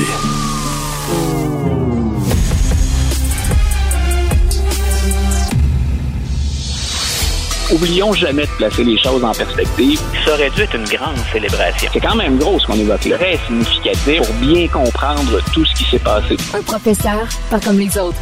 Luc La Liberté. Alors, on tente de rejoindre Luc euh, La Liberté. Euh, Luc voulait parler d'histoire. On sait qu'à chaque fois on parle avec Luc, on parle de politique américaine, c'est sa spécialité, mais c'est aussi un prof d'histoire. Et il a publié une chronique euh, où il envoie un message à la nouvelle ministre de l'Éducation supérieure. C'était Daniel McCann avant. Madame McCann ne s'est pas nécessairement bien démarquée. Alors là, c'est Pascal Derry. Pascal Derry, euh, qui s'était déjà présenté pour le Parti conservateur. Et Pascal Derry, qui est une ancienne de l'Institut économique de Montréal, euh, un think tank de droite. Je pense pas que Mme Derry soit très, très sympathique et très ouverte aux idées woke, euh, à toutes ces idées-là de censure, euh, de, culture de censure et tout ça. Euh, c'est un, une bonne chose. Hein? Je pense qu'elle se situe dans l'équipe de Yuri Chassin. Yuri Chassin, c'est aussi quelqu'un qui vient de l'Institut économique de Montréal. Donc, je pense pas qu'elle soit très ouverte aux idées qu'il faut censurer certains ouvrages et tout ça. mais Luc La Liberté, c'est ça, a écrit une chronique où il faisait part de ses inquiétudes à Mme Derry. Luc, quelles sont tes inquiétudes comme professeur d'histoire? Oui, ben écoute, c'est euh, c'est toujours, on hésite toujours un peu avant de s'adresser à la ministre, mais comme j'avais contribué à la réflexion puis même à la décision concernant le nouveau cours d'histoire obligatoire dans les cégeps, ben, je me suis dit, écoutez, relançons la ministre parce qu'il y a un certain nombre de choses qui correspondent pas à l'entente euh, qui avait été conclue avec sa prédécesseur, qui est Mme McCann. Donc, Mme McCann, on le sait maintenant, a quitté le cabinet, avait choisi de ne pas se, se représenter. Euh, moi, ce que j'ai constaté, c'est qu'entre les décisions de, de Mme McCann, les conversations qu'on avait eues, puis même la décision qui a été annoncée, et ce qu'on nous a présenté sur papier, j'étais étonné de constater que Oh. Qui, ce que je considérais comme des, des irritants au sein de l'équipe de fonctionnaires okay. euh, a fini par être finalement imposé ou acheminé jusqu'au prof. OK, donc, euh, donc on- euh, écoute, on va, on va re- revenir au point de départ. Euh, pourquoi euh, il y avait cette réflexion-là sur le cours d'histoire euh, obligatoire? Euh, qu'est-ce qui clochait avec l'ancien cours et qu'est-ce que toi, t'aurais aimé proposer pour le nouveau cours? Ben écoute, c'était un, un- un long processus dans lequel on a contacté les profs. Il y a eu l'ensemble des profs ont eu l'opportunité, en tout cas, de, de se prononcer. Puis on se disait, euh, ce cours-là qui avait été imposé en passant, l'ancien cours avait été imposé par Claude Ryan. C'est le ministre qui avait tranché il y a très longtemps, une trentaine d'années, pour dire les étudiants de cégep vont faire un cours d'histoire occidentale. Ce cours-là, ben, euh, parfois, il étourdit, ça donne un peu le tournis autant aux profs qu'aux étudiants si on, on peine à bien le gérer. Mais c'est vraiment de l'Antiquité, donc on, on remontait au grec, on remontait aux romains jusqu'à la période actuelle. Et on faisait ça dans un bloc de 45 heures. Donc, tous les collègues ont été consultés. Euh, ça a été très difficile. Il y a toutes sortes de tensions, bien intentionnées. Moi, ce que je défendais, puis c'est la vision qui a fini par l'emporter, j'ai été, j'ai été dans- du côté finalement de l'équipe qui a vu euh, ces revendications satisfaites. C'est un cours dans lequel on a ajouté des heures. Donc, c'est un peu technique les auditeurs, mais on avait auparavant 45 heures pour enseigner ce cours-là. On en a maintenant 60. Si on est un prof d'histoire, c'est un gain qui est appréciable. Chaque prof dans sa discipline se bat pour un certain nombre d'heures ou pour maintenir sa place. La ministre nous donnait, euh, entre guillemets, nous offrait une très, très belle opportunité. Tiens, 15 heures de plus pour parler d'histoire. Euh, mais c'était clair, quand la ministre a pris la décision, il y avait deux volets. Un, on donne ou on accorde plus d'heures à ce cours-là, qui est très vaste, puis dont la matière est importante. Dans un deuxième temps, vous devez couvrir les quatre grandes périodes de l'histoire. En histoire occidentale, c'est l'Antiquité, le Moyen Âge, la période moderne, puis la période actuelle, la période contemporaine. Elle a dit donc, vous devez couvrir ces quatre périodes-là et vous devez le faire dans une perspective occidentale. C'est une inquiétude qu'on avait, puis c'est une qu'on a encore, Richard. Euh, à partir de, le cours s'appelle l'histoire du monde. Et on se disait c'est vaste l'histoire du monde. Et euh, quelle est la perspective que je vais choisir d'embrasser pour présenter ça à mes étudiants? Euh, je ne peux pas leur présenter l'histoire de la Chine comme va le faire un chinois. Euh, bien entendu j'ai un point de départ. Je suis ce que je suis en commençant à enseigner autant par mes connaissances la littérature que par moi personnellement qui suis ben, québécois hein, d'origine. Et, et il y a un bout de, de notre débat entre profs qui me mettait particulièrement mal à l'aise, et c'est le suivant. Euh, il y a des gens au ministère et des gens chez les professeurs de cégep qui disaient, nous, on est mal à l'aise avec le fait d'enseigner l'histoire occidentale. Et ça va un peu avec l'air du temps. Il y a toutes sortes de courants, certains plus sérieux, d'autres que je ne comprends pas, où il faudrait avoir un malaise à faire notre histoire. Ben oui, On ben oui, on vit, on vit en Occident, là. On ne vit pas Ben voilà. en, en Asie. Euh, veut dire, euh, j'imagine euh, au Japon, en Chine, dans leur cours d'histoire, c'est certains qui voient l'histoire d'un point de vue asiatique. Nous autres, on vit en Occident. Voilà. Pourquoi il faudrait euh, nier qui nous sommes? Ben, tu vois, et quand je dis que c'est un peu dans l'air du temps, c'est qu'on le sait qu'il y a un certain, gars- un certain nombre d'activistes sur la place publique qui, et, et le- sur le fond, ils ont raison en disant l'histoire occidentale, elle a des pages glorieuses, je pense qu'il faut le dire, mais elle a aussi des pages qui sont très sombres, Ben très oui. dures, où essentiellement c'est négatif. Euh, on va pas nier, personne ne dit on va faire un cours de propagande occidentale. Euh, nous, ce qu'on enseigne, bien sûr, c'est l'histoire dans son ensemble avec ses pages sombres. Mais de me faire dire parce qu'il y a eu de la colonisation, parce qu'il y a eu de la traite de, de l'esclavage, parce qu'il y a eu de la discrimination, des inégalités, euh, on ne va pas enseigner l'histoire. Ma Ben première non. réflexion, c'est un, à partir de quand un historien doit censurer des thèmes ou éviter d'en parler, et à partir de là, je décroche. Euh, c'est peut-être ma perception d'histoire. Personne ne détient la vérité là-dedans, mais euh, je me disais pourquoi serais-je gêné de faire ça? Et l'autre, pourquoi serais-je gêné aussi d'être un occidental? Euh, et je répète, ça ne veut pas dire qu'il n'y a pas ces pages sombres, mais combien de civilisations dans l'histoire de l'humanité avaient en elles les germes de l'autocritique? Et moi, c'est un aspect que je trouve très intéressant, c'est qu'à partir du moment où on arrive, par exemple, au 18e siècle, à la philosophie des Lumières, qu'on met en place ben, euh, une démocratie, mais la liberté d'expression, euh, cette civilisation occidentale est en mesure d'avancer et de s'auto-critiquer. Et on le voit actuellement. Euh, Il y, y a beaucoup de gens qui disent ben, j'en ai contre la façon de faire de la politique ou euh, ce qu'on fait au Québec, au Canada, aux États-Unis ou dans l'ensemble du monde occidental et de, de, de ce choc parfois d'idées, puis dans certains cas même de civilisation, bien, on en arrive à une solution, à une évolution, puis dans bien des cas, à un progrès. Donc, c'est la raison Luc, pour et Luc, et Luc, je trouve ton approche très respectueuse des autres, c'est-à-dire que tu dis, ben moi, je suis un occidental, ce serait présomptueux de ma part de m'inv- tu sais, de, de voir, de, de, de, de, de prétendre à donner des cours d'histoire d'un point de vue oriental. Je ne suis pas oriental, donc je ne ferai pas un genre d'appropriation culturelle. Je suis Oui, occidental. Et tu sais, dans les années 60, on disait sur les campus là, en France, on disait d'où tu parles? Hein, C'était vraiment la, la grosse question. D'où tu parles? Ben toi, tu parles d'un point de vue occidental, et voilà. Je trouve qu'au contraire, Et- c'est respectueux des différences. Oui, puis l'idée, c'est que, que je l'admette ou non, que je le veuille ou pas, que je l'assume ou pas, je suis profondément occidental dans toute ma vie, puis dans ma formation académique. Ce que, je déplorais aussi, puis c'est ce que j'espère qu'on va préserver, parce que ça m'inquiète un peu ce que les fonctionnaires ont donné comme résultat. Euh, J'ai été consulté pour la rédaction finale de la compétence et je peux certifier que ce qu'on a déposé entre les mains des profs, c'est pas ce que la ministre avait décidé. Donc, ça, c'est déjà quelque chose pour les contribuables, moi, qui m'inquiète. Le ministre débloque de fonds publics 2, 000, 2 millions 500 000 supplémentaires pour ce cours-là. Puis, on a perverti un peu la, la, la pensée et la décision de la ministre. Ben c'est ça. Mais Alors, qu'est-ce qui a été déposé? Et là, euh, qu'est-ce avec, quoi euh, on se retrouve comme projet? Puis là, tu dis, toi, que on dirait que c'est les hauts fonctionnaires du euh, ministère de l'Éducation que les autres ont dit, c'est comme ça que ça va se passer. On s'en fout de la consultation. C'est de même, ça va se passer. Puis à la limite, c'est plus eux qui décident que la ministre. Ben voilà, moi, c'est ce qui m'a impressionné, c'est la marge de manœuvre dont jouissent les fonctionnaires. Puis c'est c'est un peu technique, mais je- je- j'insiste pour en parler parce que je pense que pour les, les- les payeurs de taxes, les contributeurs, les, les- les- les con- euh, ceux qui contribuent euh, bien sûr aux taxes, aux impôts, euh, mais ceux qui ont voté aux élections, c'est impressionnant de voir parfois quand ce qu'une ministre ou un ministre décide et ce que la machine décide d'en faire, euh, bien souvent, l'élu doit être en lutte et s'opposer à la machine. Et ça, ben, je l'ai vu euh, de mes yeux vus, j'y ai assisté, j'ai été partie prenante dans la consultation. Et euh, écoute, j'ai été la dernière personne consultée quand on a rédigé le texte, du moins quand on me l'a fait valider.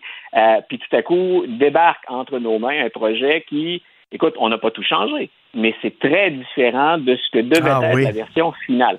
Par exemple, et je le répète, euh, on a ajouté des heures de plus et des millions de plus pour enseigner l'Antiquité et le Moyen Âge, deux périodes dont nos étudiants ignorent à peu près tout. Donc, c'est relativement peu dans un cours comme ça que de leur en parler, mais c'est la dernière fois en sciences humaines qu'ils ont un cours obligatoire.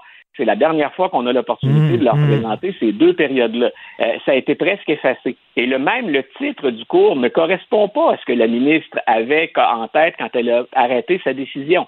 Le cours s'appelle simplement Histoire du monde, alors qu'en fait, c'est l'Occident et le monde de l'Antiquité à nos jours. C'est ça le thème véritable du cours. Et c'est pour ça que je disais, je, je ne comprends pas cette influence, cette espèce de malaise qu'on a à se présenter d'abord et avant tout comme des Occidentaux. Il n'y a pas un prof compétent qui va faire l'histoire occidentale et qui va éva- évacuer, par exemple, la part des autres civilisations.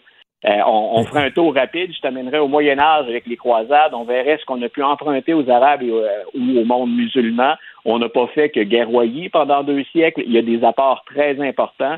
Et ça a été le cas dans toutes les époques de l'histoire. La civilisation euh, occidentale n'a jamais été fermée, repliée sur elle-même, et elle s'est toujours enrichie. Et là, j'utilise dans le bon terme, dans le, sens- dans le sens échange culturel, elle s'est toujours enrichie des apports des autres. Mais on semble mettre le focus sur le fait qu'à partir du 19e siècle, avec la révolution industrielle, et c'est vrai, l'Occident a dominé pour le meilleur et pour le pire euh, l'histoire mondiale. Et on, en voit des retombées. Ben, justement, et, et il faut pas non plus que l'enseignement cède aux idées à la mode, là. Euh, et soudainement changer notre façon d'enseigner l'histoire euh, pour euh, épouser la nouvelle idée à la mode. Là. Euh, à un moment donné, il y a une façon d'enseigner l'histoire et, et, et, et on se pose toujours la question, c'est qui qui mène en éducation? On a l'impression, surtout, surtout dans le ministère de l'Éducation, on a l'impression que les hauts fonctionnaires qui sont là, qui ne sont pas élus, faut le dire, hein, qui sont là, qui voient passer les ministres les uns après les autres, parce que Dieu sait qu'on en a eu beaucoup de ministres d'éducation au fil des années, qui les voient passer, qui ont les bras croisés, puis ils disent, de toute façon, on s'en fout, ce gars-là, dans trois ans, il sera pas ici, puis c'est nous autres, on va rester, puis les vrais boss, c'est nous autres. Mais je m'excuse, mais ils n'ont pas été élus, eux autres, comme un ministre d'éducation. Voilà, et tu vois, et, tout est dans la nuance. C'est-à-dire que ces fonctionnaires-là, s'ils se mettent au service du ministre, qui normalement est le patron ou la ministre qui a été élu, euh, ils ont une mémoire et une connaissance de la machine qui est primordiale. si le ministre ou la ministre arrive à bien s'imposer ou encore mieux à bien collaborer avec ces gens-là, on en arrive à des résultats normalement qui sont supérieurs. Qui sont supérieurs. On vient enrichir la réflexion de la ministre. Moi, j'en ai à partir du moment où on dit, ben, un peu comme tu l'as dit, euh, de toute façon, on va nous envoyer quelqu'un d'autre éventuellement. Continuons Ben à faire rouler la machine. Et, et là, ça m'inquiétait. Et l'autre chose, ben, c'est un peu mon, cheval de bataille, c'est que l'histoire a toujours, c'est toujours enrichi d'approches et de perspectives différentes. C'est le cas. Il y a des thèmes qu'on aborde maintenant au 21e siècle qu'on n'avait jamais pensé à, à aborder avant. Ça a été le cas si on recule un peu pour les auditeurs. L'histoire des femmes ou l'histoire des groupes minoritaires ou des travailleurs, par exemple, on a été longtemps à l'éviter. On faisait l'histoire des grands personnages, des décisions politiques. Puis à un moment donné, on s'est dit l'histoire, ce n'est pas que ça. Et là, on a eu Ben toutes oui. sortes de nouveaux champs ou d'expertise qui se sont ajoutés. Je- euh, ben en oui, et je me, je me souviens euh, récemment, j'ai vu un film, euh, écoute, sur la Deuxième Guerre mondiale, et j'ai appris Oui. que dans l'armée française, il y avait des unités de- d'Arabes, de, de, de Maghrébins, là, qui, qui, qui luttaient. Puis tu sais, les films aussi sur le- euh, la participation des Noirs euh, pendant la Deuxième Guerre, etc. Ben, c'est intéressant qu'on en parle de ça. Puis effectivement, ça, c'est parce et, que... et de faire ressortir, je prends ton exemple de la Deuxième Guerre mondiale, de faire ressortir effectivement qu'à un moment donné, ce qu'on manque, là, c'est d'uniformes. On remplit des uniformes et ces gens-là, on va les chercher et ils servent carrément, dans plusieurs cas, de chair à canon. Euh, c'est un côté qui a tout été évacué, ça, dont on parlait trop peu et qui pourtant euh, est documenté, pour lesquels il y avait des témoignages qu'on met maintenant en lumière. Donc, je suis pas contre les collègues qui disent, ben, on revient sur cette période-là, il y a un lien avec le contexte actuel. Bien entendu qu'on s'ouvre aux minorités, qu'on s'ouvre à l'exploitation et qu'on doit reconnaître un certain nombre de choses. Ce que j'aime, moi, c'est qu'en Occident, on est capable de faire ça. Il y a d'autres civilisations, on pourra en nommer plusieurs, où c'est impossible de le faire de l'intérieur, où on a des dérives autoritaires, où un contrôle de l'information puis du travail des chercheurs et des universitaires qui doit correspondre aux valeurs d'un régime. Fort heureusement, on vit dans une société où on est en mesure de tout aborder. On le fait avec le doigté nécessaire, on le fait avec des preuves, on le fait avec des sources, euh, on le fait en donnant la parole, bien entendu, aux gens qui ont été victimes ou qui ont été lésés, mais on ne doit surtout pas s'empêcher d'en parler ou de renier le fait qu'au point de départ, nous sommes des Occidentaux. Ben, c'est ça, exactement. là. Et euh, je suis très content de voir un, un professeur d'histoire, justement, qui s'élève contre cette poussée des woke. On peut lire ton texte qui s'intitule Lettre à la ministre Derry et on va voir euh, effectivement euh, où elle va trancher. hein. Je l'ai dit, elle est plutôt euh, à droite. Madame Derry, elle vient de l'Institut économique de Montréal. Je pense pas qu'elle est très, très, une, très... Une, con- une con- une conservatrice assumée aussi. C'est ça, donc son parcours. je pense pas qu'elle soit très sympathique aux idées woke, là, mais ça va être intéressant de suivre ça. Merci Luc, La Liberté, bonne semaine. Une bonne semaine, Richard. Bye. Salut, bye. Martino, souvent imité, mais jamais égalé. Vous écoutez Martino. Cube, Cube Radio. Je te rappellerai que 1,3 milliard, 44 milliards de dollars. C'est beaucoup, beaucoup d'argent. À partir de cet événement-là, il y a eu un point de bascule. Un directeur de la section argent, pas comme les autres. Yves Daou.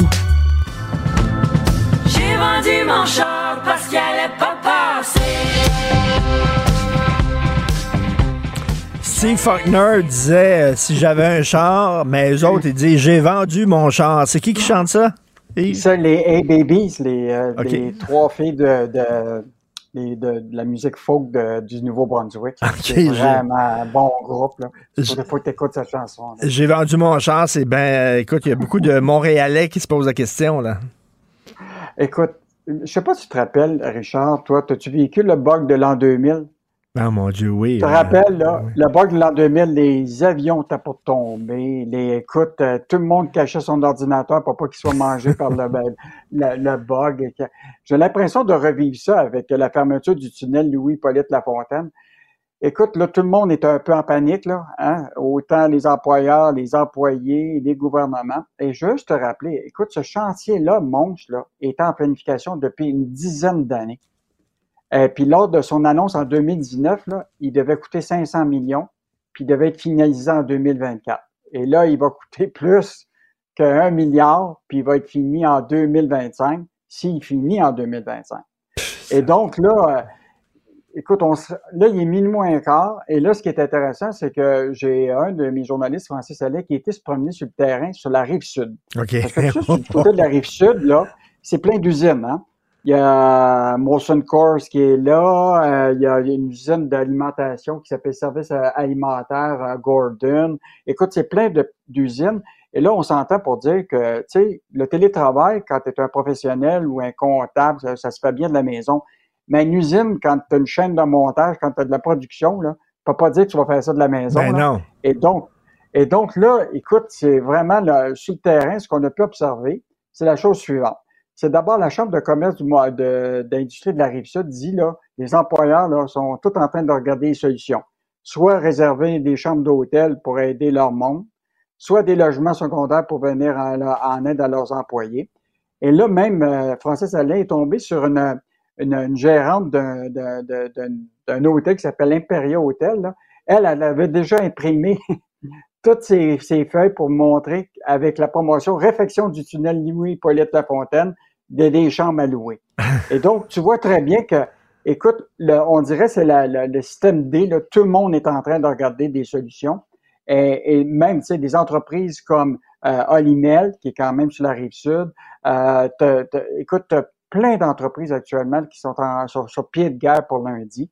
Euh, et là, que, ce qui est encore intéressant, c'est que l'industrie du camionnage, Richard, hier, a demandé à ministre Guilbeault, et tiens-toi bien, de hausser de 20% la capacité de chargement des camions pour éviter la catastrophe au port de Montréal. Ce que ça veut dire, c'est que là, actuel, c'est parce que là, le problème, c'est que pour faire en sorte que la marchandise sorte du port de Montréal, s'il limite à ce que c'est maintenant, ça va prendre beaucoup plus de temps à sortir, puis compte tenu du trafic, tu vas avoir un embouteillage, puis là, les, la marchandise sortira Oui, mais, pas. mais Yves, s'il y a des limites, justement, si on dit on ne devrait pas charger plus que ça un camion, j'imagine c'est parce qu'il y avait des dangers à le charger davantage. Et là, si on fait sauter ces limites-là, on va se retrouver avec des camions qui sont très, très lourds. Là. Mais Richard, ça, prouve l'espèce de panique qui panique, ben oui. C'est que, écoute... D'improvisation totale, c'est épouvantable. Et là, imagine-toi, la solution que le monde propose, c'est que là, on fait tout du transport de nuit. Et là, il y a quelqu'un qui expliquait, mettons, dans le secteur de l'épicerie, mettons que tu viens pour livrer la marchandise de nuit. Il y a personne qui travaille dans la nuit chez les épiciers pour mettre la marchandise. Fait qu'on on va changer tous les horaires pour, euh, pour le monde? Écoute, je, je pense que, bon, on va le vivre lundi, peut-être que c'est pas le bug de l'an 2000, mais je pense que tout le monde est un peu sur un pied de guerre euh, avec ce tunnel-là. Et quand même, rappelons-le que 120 000 euh, euh, automobiles qui passent par ce tunnel-là, c'est quand même... Euh, et là, 60% du monde va être affecté par ça. Et comme tu le dis, hein, ça revient toujours, le manque de planification à long terme. Ça fait dix ans qu'on savait que ça s'en venait et on réagit, on improvise quand on est dedans. Les chèques cadeaux de Legault, alors c'est le sujet de la chronique de Michel Gérard. Euh, bon, tu sais, Michel a fait un article là-dessus, ça s'en vient, ça s'en vient. Imagine-toi, il a été débordé de questions. Puis là, il, a, il, a, il, est devenu, en fond, Michel Gérard, il est comme Éric Gérard, il est devenu le ministre des Finances, il répond ben pour les gens. Ben oui, hein? effectivement. Et donc là, donc, euh, je te rappelle, là, euh, à Noël, tu vas recevoir un beau chèque, Richard, il faut, que tu l'attendes, puis là, tu décideras qu'est-ce que tu vas acheter. Comme de 600 dollars. Non, mais là, ça dépend. Si tu as un revenu de 50 000 et moins, c'est 600. Si tu gagnes entre 50 000 et 100 000, c'est 400 dollars. Euh, c'est pas imposable. Euh, ça va être un dépôt direct. Euh, puis l'autre chose qui est intéressante, qui a changé, c'est si tu avais une dette à l'égard de l'État, OK, le premier 500 dollars au printemps, tu te rappelles, les gens qui avaient ils devaient de l'argent, ils n'auront pas envoyé le chèque de 500 dollars. Et là, là, ils ont décidé promesse électorale oblige, François Legault a pris l'engagement cette fois-ci de ne pas retenir aucun chèque à des fins de remboursement de dette envers le gouvernement du Québec. si tu oh. devais 1000, si tu devais 1000 pièces à l'État, tu vas recevoir quand même ton chèque à, Noël. Et l'autre chose qui est intéressante, est-ce que les jeunes qui ont eu 18 ans en 2022 vont pouvoir aussi recevoir leurs 600 dollars? Parce que la règle, tu t'en rappelles au départ, c'est qu'il fallait, faut tu sais, pour le premier 500 au printemps, il fallait que tu aies au moins 18 ans entre le 31 décembre euh, au 31 décembre 2021. Là, la question que Michel a posée au ministère, est-ce qu'il faut que tu aies 18 ans au 31 décembre 2022 pour pouvoir recevoir le chèque? Et donc, euh, il n'y a pas eu de réponse encore. Ça fait qu'on attend toujours la réponse, mais rappelle-toi quand même que les 18 ans cette année, qui avait eu 18 ans entre le 1er janvier et le jour du vote du 3 octobre, euh, avaient le droit d'aller voter. Donc, euh, Et, et ça, ça, c'est l'ensemble. Ça va coûter combien, ça, ces, ces chèques là, de 500, 600, 400 dollars qui vont être donnés? là? L'ensemble de tout ça, c'est millions? je- je- si je me, j'aurais, pu te donner les données, je ne vais pas parler, mais c'était autour de euh, au moins plus qu'un milliard. là. Donc, euh, Plus qu'un milliard. Écoute, là, puis la question que les économistes se posent. Le gouvernement euh, donne un milliard de dollars. Est-ce que ça va aggraver l'inflation? ben ça, euh, tout le monde est, sont, débattent de ça. Déjà, on le sait, là, dans- durant la, la, la COVID, là, les gens ont reçu des chèques du fédéral, ont reçu du chèque de tout le monde, et tout le monde s'est mis à dépenser. Ben oui. Donc, euh, écoute, les rénovations, les dépenses en biens durables, etc. Donc, évidemment, on s'est retrouvé dans une situation que les gens étaient tellement en demande que l'offre n'était pas là. Il manquait de pénurie de main-d'œuvre partout. Il manquait de, d'intrants pour pouvoir fabriquer ces, euh, ces, ces, ces, ces- outils-là ou ces, ce matériel-là. Et on s'est retrouvé effectivement avec une inflation qui, qui, qui maintenant dépasse le, le 6 Puis dans l'alimentation, ben, on est rendu à 11 Ah, C'est fou. Euh, écoute, on revient justement là, au taux d'intérêt, une hausse des taux d'intérêt. La bonne nouvelle, c'est que c'était moins important que prévu. Oui, en fait, la Banque centrale a augmenté son taux directeur d'un demi-point de pourcentage pour maintenant le faire passer à euh, 3 euh, 3,75.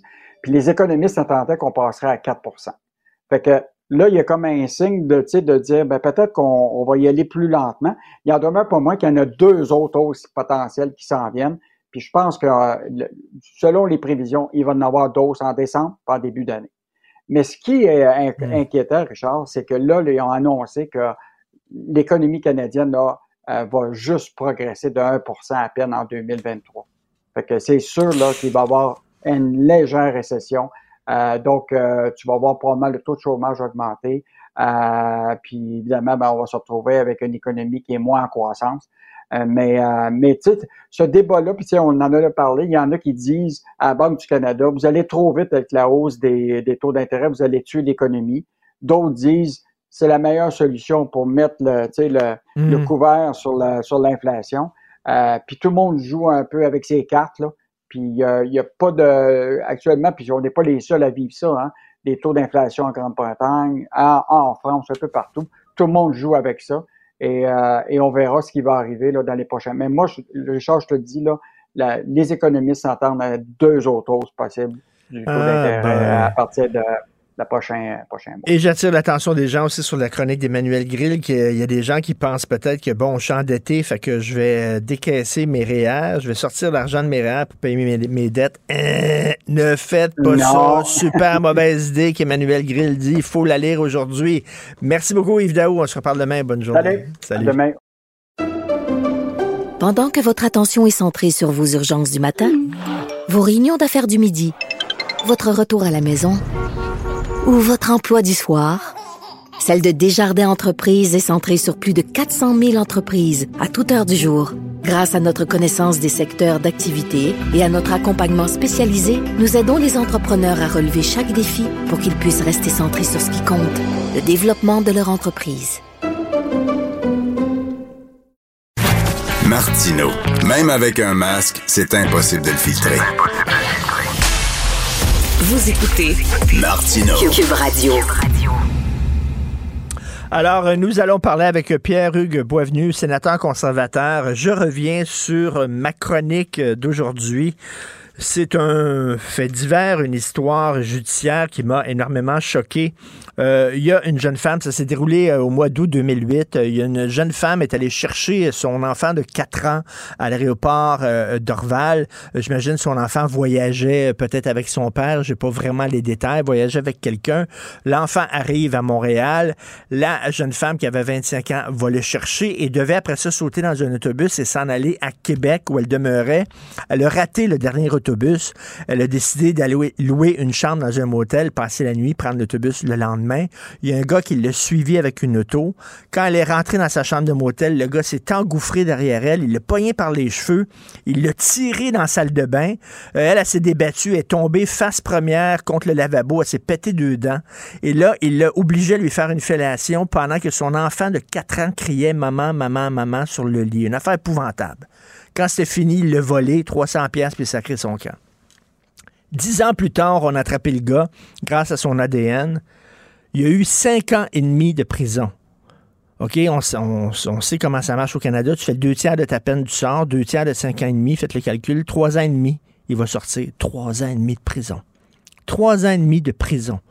La fille, ça a bousillé sa vie. Elle était sous le choc et tout ça. Euh, ça a bousillé sa relation avec son enfant. Son enfant a eu des problèmes, etc. Lui, trois ans et demi en prison, il va sortir. Monsieur Pierre-Hugues Boisvenu, vous en pensez quoi? Monsieur Richard Martineau, bonne journée. Bonne journée à les gens qui nous écoutent. Écoutez, je vous dirais, c'est pire encore. Au tiers de la sentence, il pourra commencer à avoir des sorties, donc dans un an et demi. Ah, ah, non, non, non. Parce que là, ces crimes-là, vous savez, euh, dès que vous avez le tiers de fait, vous avez le droit à des sorties de fin de semaine, etc., etc. Euh, souvent, ou à 50 de la sentence, ces gens-là sont remis en liberté. Et aux deux tiers, c'est la remise obligatoire. Mais avant le deux tiers, ces gens-là vont profiter de sorties. Donc, c'est couper la poire en deux. Notre système de justice, c'est- un peu ça. hein. La défense demandait deux ans et la couronne demandait dix ans dans ce dossier-là. Ah, la défense, Et- excusez-moi, euh, Monsieur Boisvenu, la défense demandait deux ans. C'est un crime crapuleux. Le gars, il a violé une femme de 25 ans devant son fils de 4 ans. Il demandait deux ans. Et vous savez pourquoi? Parce que deux ans, c'est dans une prison au Québec et ils sont libérables au un sixième. Et, et ça, je vous dirais, c'est un peu la pointe du iceberg là qu'on vit depuis à peu près, ben, depuis l'arrivée des libéraux. Je ne veux pas faire de politique là-dessus, mais depuis l'arrivée de Justin Trudeau, on assiste à un- un- un- la barre du code criminel qu'on avait tenté nous à l'époque de rehausser un peu, surtout les crimes contre les enfants, contre les femmes, les personnes âgées. On avait mis des sentences minimales, euh, on avait mis des sentences plus graves pour les cas de récidive. Dans les cas de, d'agression sexuelle avec violence, comme c'est ce cas-là, on avait mis des minimums à 3 à 5 ans. Euh, on avait vraiment rehaussé la barre dans ce cas-là.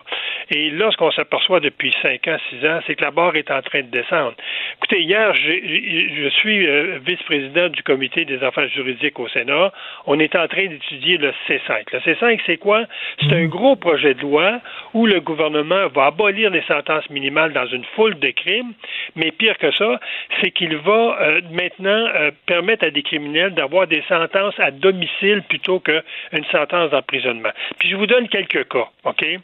Je donne les cas de agression sexuelle, harcèlement criminel, kidnapping, traite de personnes, enlèvement de personnes, euh, intrusion au domicile illégalement, infliger des lésions corporelles, tout ce qu'il y a des crimes qui touchent particulièrement les femmes. Ah, ouais. Dorénavant, les juges pourront donner une sentence à domicile. Euh, et lorsqu'on regarde à Montréal, vous savez, le fléau à Montréal, c'est les armes à feu. Ben, on, on a enlevé les sentences minimales pour vol à trafic d'armes, importation d'armes, utilisation d'armes illégales. On a enlevé les sentences minimales dans ces cas-là. Donc, il y a- une espèce de mouvement woke, excusez-moi le terme, au niveau de la justice au Canada, qui fait que, sous le couvert qu'on a trop d'Autochtones en prison, trop de personnes racisées en prison, mais on est en train d'enlever à peu près tout ce qu'il y avait comme rigueur au code criminel. Et euh, ce qu'on fait, c'est qu'on assiste à des sentences qui sont de plus en plus légères. Je, je regarde, je regarde cette dame-là qui était, qui était euh, euh, son conjoint qui était assassiné à Trois-Rivières récemment. Ben, l'individu va avoir 10 ans de prison et on sait qu'au tiers, il va commencer à avoir des, des, des possibilités de libération. Donc, ça veut dire qu'après trois ans et demi, après avoir assassiné quelqu'un, il pourra, les week-ends, se promener dans les centres d'achat. C'est- C'est c'est rendu. Ça n'a c'est pas, me- pas de maudit bon sens. Et ça, c'est c'est que tu. C'est automatique, là. Mais ce qui, ce qui me déprime, surtout, euh, Richard, excuse-moi, je, je, Ouais, je ouais, ouais. connais bien.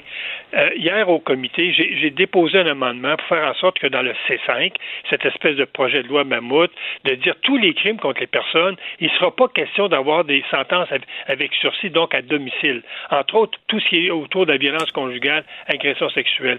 Ben, les six femmes qui siègent sur ce comité-là, je m'attendais à avoir un appui. Hein? Je traitais de violence conjugale. Ils ont tous voté contre l'amendement. Ben, voyons donc. Donc moi, je me dis, si les six moi, femmes, comme les six femmes qui étaient là. Oui, puis moi, si comme homme, je défends ce dossier-là, si j'ai pas l'appui des femmes sénatrices, comment voulez-vous qu'on fasse progresser euh, le code criminel pour mieux protéger ces victimes-là? Et c'est ce que les femmes demandent. Mais je comprends pas, là. On est en plein MeToo. On dit il faut être sévère euh, euh, envers les hommes toxiques qui commettent des crimes envers les femmes. Mais là, finalement, d'un côté, t'as ça, être sévère envers les gars qui violent des femmes puis qui les agressent. Mais de l'autre côté, c'est comme le mouvement woke, là, justement. Il faut la réhabilitation, puis c'est mauvais d'envoyer les gens en prison. Fait que finalement, la balance, elle penche de ce côté-là. Plutôt que Oui, du oui, côté. c'était le sens, c'était le Christ. sens de mon, mon- de mon argumentaire hier au, au comité, de dire tout le discours social, tout le discours euh, autour euh, de- des agressions sexuelles, autour de la violence conjugale, fait en sorte que euh, les cours supérieures, comme la Cour suprême, la Cour d'appel, demandent aux juges d'être plus sévères, de ne plus avoir de tolérance pour ceux qui agressent des femmes ou qui agressent des enfants. Et hier, j'avais comme l'impression de régresser par rapport à ce discours-là. J'ai dit, coudon, on, on vit-tu sa même planète? Euh, si si les, les- les femmes qui sont sénatrices n'ont pas ce, ce- cet engagement-là de protéger les femmes qui dénoncent, ben, ne se surprenons pas qu'il y a une femme sur dix qui, qui va dénoncer son agresseur. Et dans quelques années, ça va peut-être être une femme sur quinze, parce qu'elles ne se sentiront pas appuyées par le code criminel, ne se sentiront surtout pas en sécurité si elles décident de dénoncer. Non, mais il y, a- il y a comme euh, il y a une perversion dans- au sein du mouvement féministe, au sein de certaines femmes, là, où on- elles oublient. Elles Mais- oublient là, de, défendre les femmes, là. Voyons. Je, je pense que c'était de la, la- la partisanerie, je dirais, Mm. téléguidée, parce que le gouvernement ne veut pas qu'on apporte des, des modifications à son projet de loi sur, sur différents prétextes. Donc, il faut que lorsqu'on on a un projet de loi au Sénat, qu'on fasse du rubber stamp, puis même si on voudrait l'améliorer, ben euh, c'est surtout pas recevable. Et c'est surtout pas recevable si c'est un conservateur qui fait une demande. Hein? Ben oui, c'est ça. là. les méchants conservateurs, hey, ils veulent être sévères envers les, les- les violeurs. Mon Dieu, qui sont méchants. Mais, mais quelle naïveté de la part des libéraux. À un moment donné, c'est au-delà. là. Il faut aller au-delà de la partisanerie, euh, Pierruc, puis il faut aller au-delà là, de, de la gentillesse. Puis on vit pas dans un monde de, de calinours. Là. À un moment donné, il faut être sévère envers les, les agresseurs puis les violeurs. Il faut envoyer un message clair. Un crime contre une femme, c'est pris au sérieux par la société. Oui, puis, puis on l'a vu au, au Québec, le plus au sérieux. Il a créé les, les tribunaux pour euh, agression sexuelle, violence conjugale. Ouais. Ils vont implanter le bracelet électronique. Donc, on le voit. Le, le Québec est dans, est dans cette mood-là là, de dire il faut protéger les victimes. Parce que si- si une femme dénonce son agresseur au, au, au coût de sa vie, ben, euh, elles ne dénonceront pas, là. Elles vont protéger les enfants, elles vont protéger sa vie, elles vont continuer à subir cette violence-là. Donc, il y, a- il y a comme euh, une, double, une double vie, là, je dirais, une double discours, celui au fédéral qui dit, ben, à tout prix, ces gens-là, ces agresseurs-là, c'est des victimes du passé, donc il ne faut pas être trop méchant envers eux, puis euh, les victimes, ben, ils se débrouilleront comme ils peuvent. Et alors que des provinces comme le Québec, comme les provinces de l'Ouest, où ils se sont carrément engagés à protéger les victimes, ben, que- c'est comme si à Ottawa, on vit sur une autre planète. Euh, je, je trouve ça, je trouve ça Mais- dommage mais- Pour, pour les femmes parce que euh, c'est c'est ce qu'elles demandent. Moi, ça fait deux ans que je travaille avec une centaine de femmes qui ont toutes été victimes de violences conjugales et la seule chose qu'elles demandent, protégez-nous.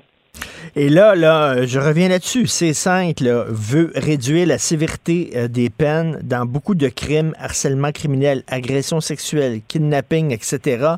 Et ces agresseurs-là qui sont reconnus coupables vont pouvoir euh, pas, euh, pas aller en prison, mais passer du temps à domicile. C'est ça, là. C'est des peines à domicile. Exactement, ce qu'on appelle une peine avec sursis. Et, et lorsqu'on, c'est un peu comme un 810, une ordonnance de ne pas troubler la paix.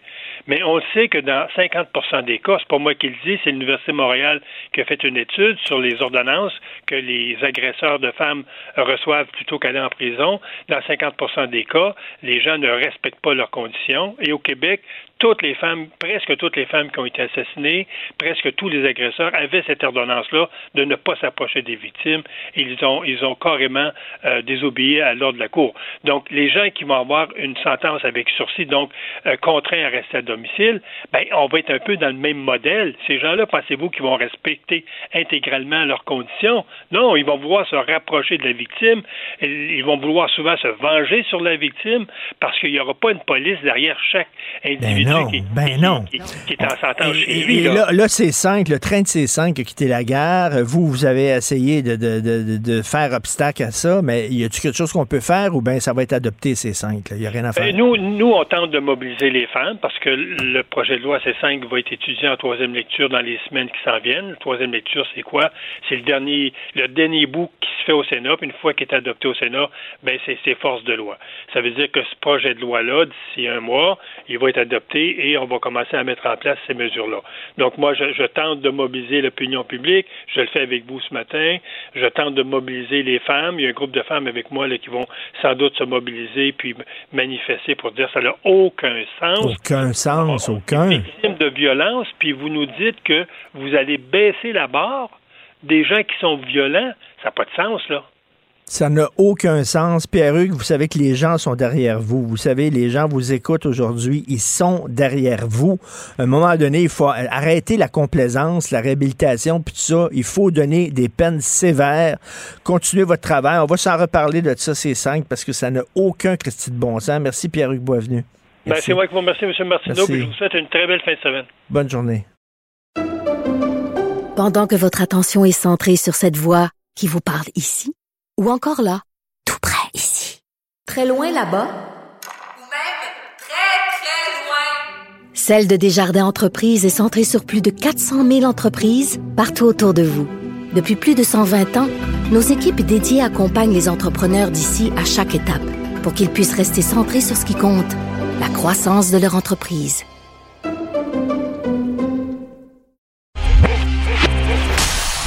Martino.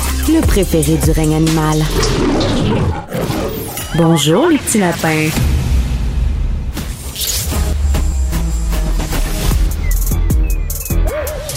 Mathieu Bocoté. Il représente un segment très important de l'opinion publique. Richard Martineau. Tu vis sur quelle planète? La rencontre. Je regarde ça et là, je me dis, mais c'est de la comédie. C'est hallucinant. La rencontre. Bocoté. Martineau.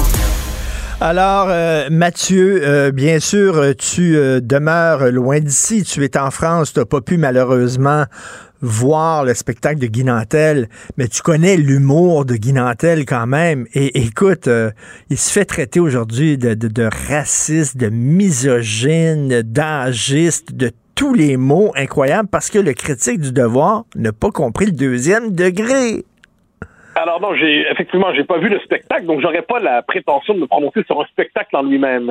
Mais je sais reconnaître, cela dit, une critique purement idéologique, pardon, tapissée de tout le vocabulaire euh, idéologique euh, à la mode. Donc sexiste, capacitiste, transphobe, tout le vocabulaire à la mode. Et, euh, et j'ai lu le texte du devoir avec une forme d'effarement parce que on était devant un texte, comme je dis, de niveau cégep. C'est pas étonnant dans du devoir aujourd'hui, hein, il faut bien le dire, euh, d'un texte profondément euh, qui, qui, qui verse dans une forme euh, d'antinationalisme un peu bête et de wokisme assez bête, on prend la peine de dire que Guy Nantel est un homme blanc. Un homme blanc, un homme blanc. Attention, faites attention, c'est un homme blanc. Alors, on a, on a ça. Et, euh, et sur le mode de l'accusation, euh, c'était assez, c'est un texte médiocre. Donc c'est pour ça que j'ai pris la peine de dire, parce que j'ai fait un, tweet là-dessus.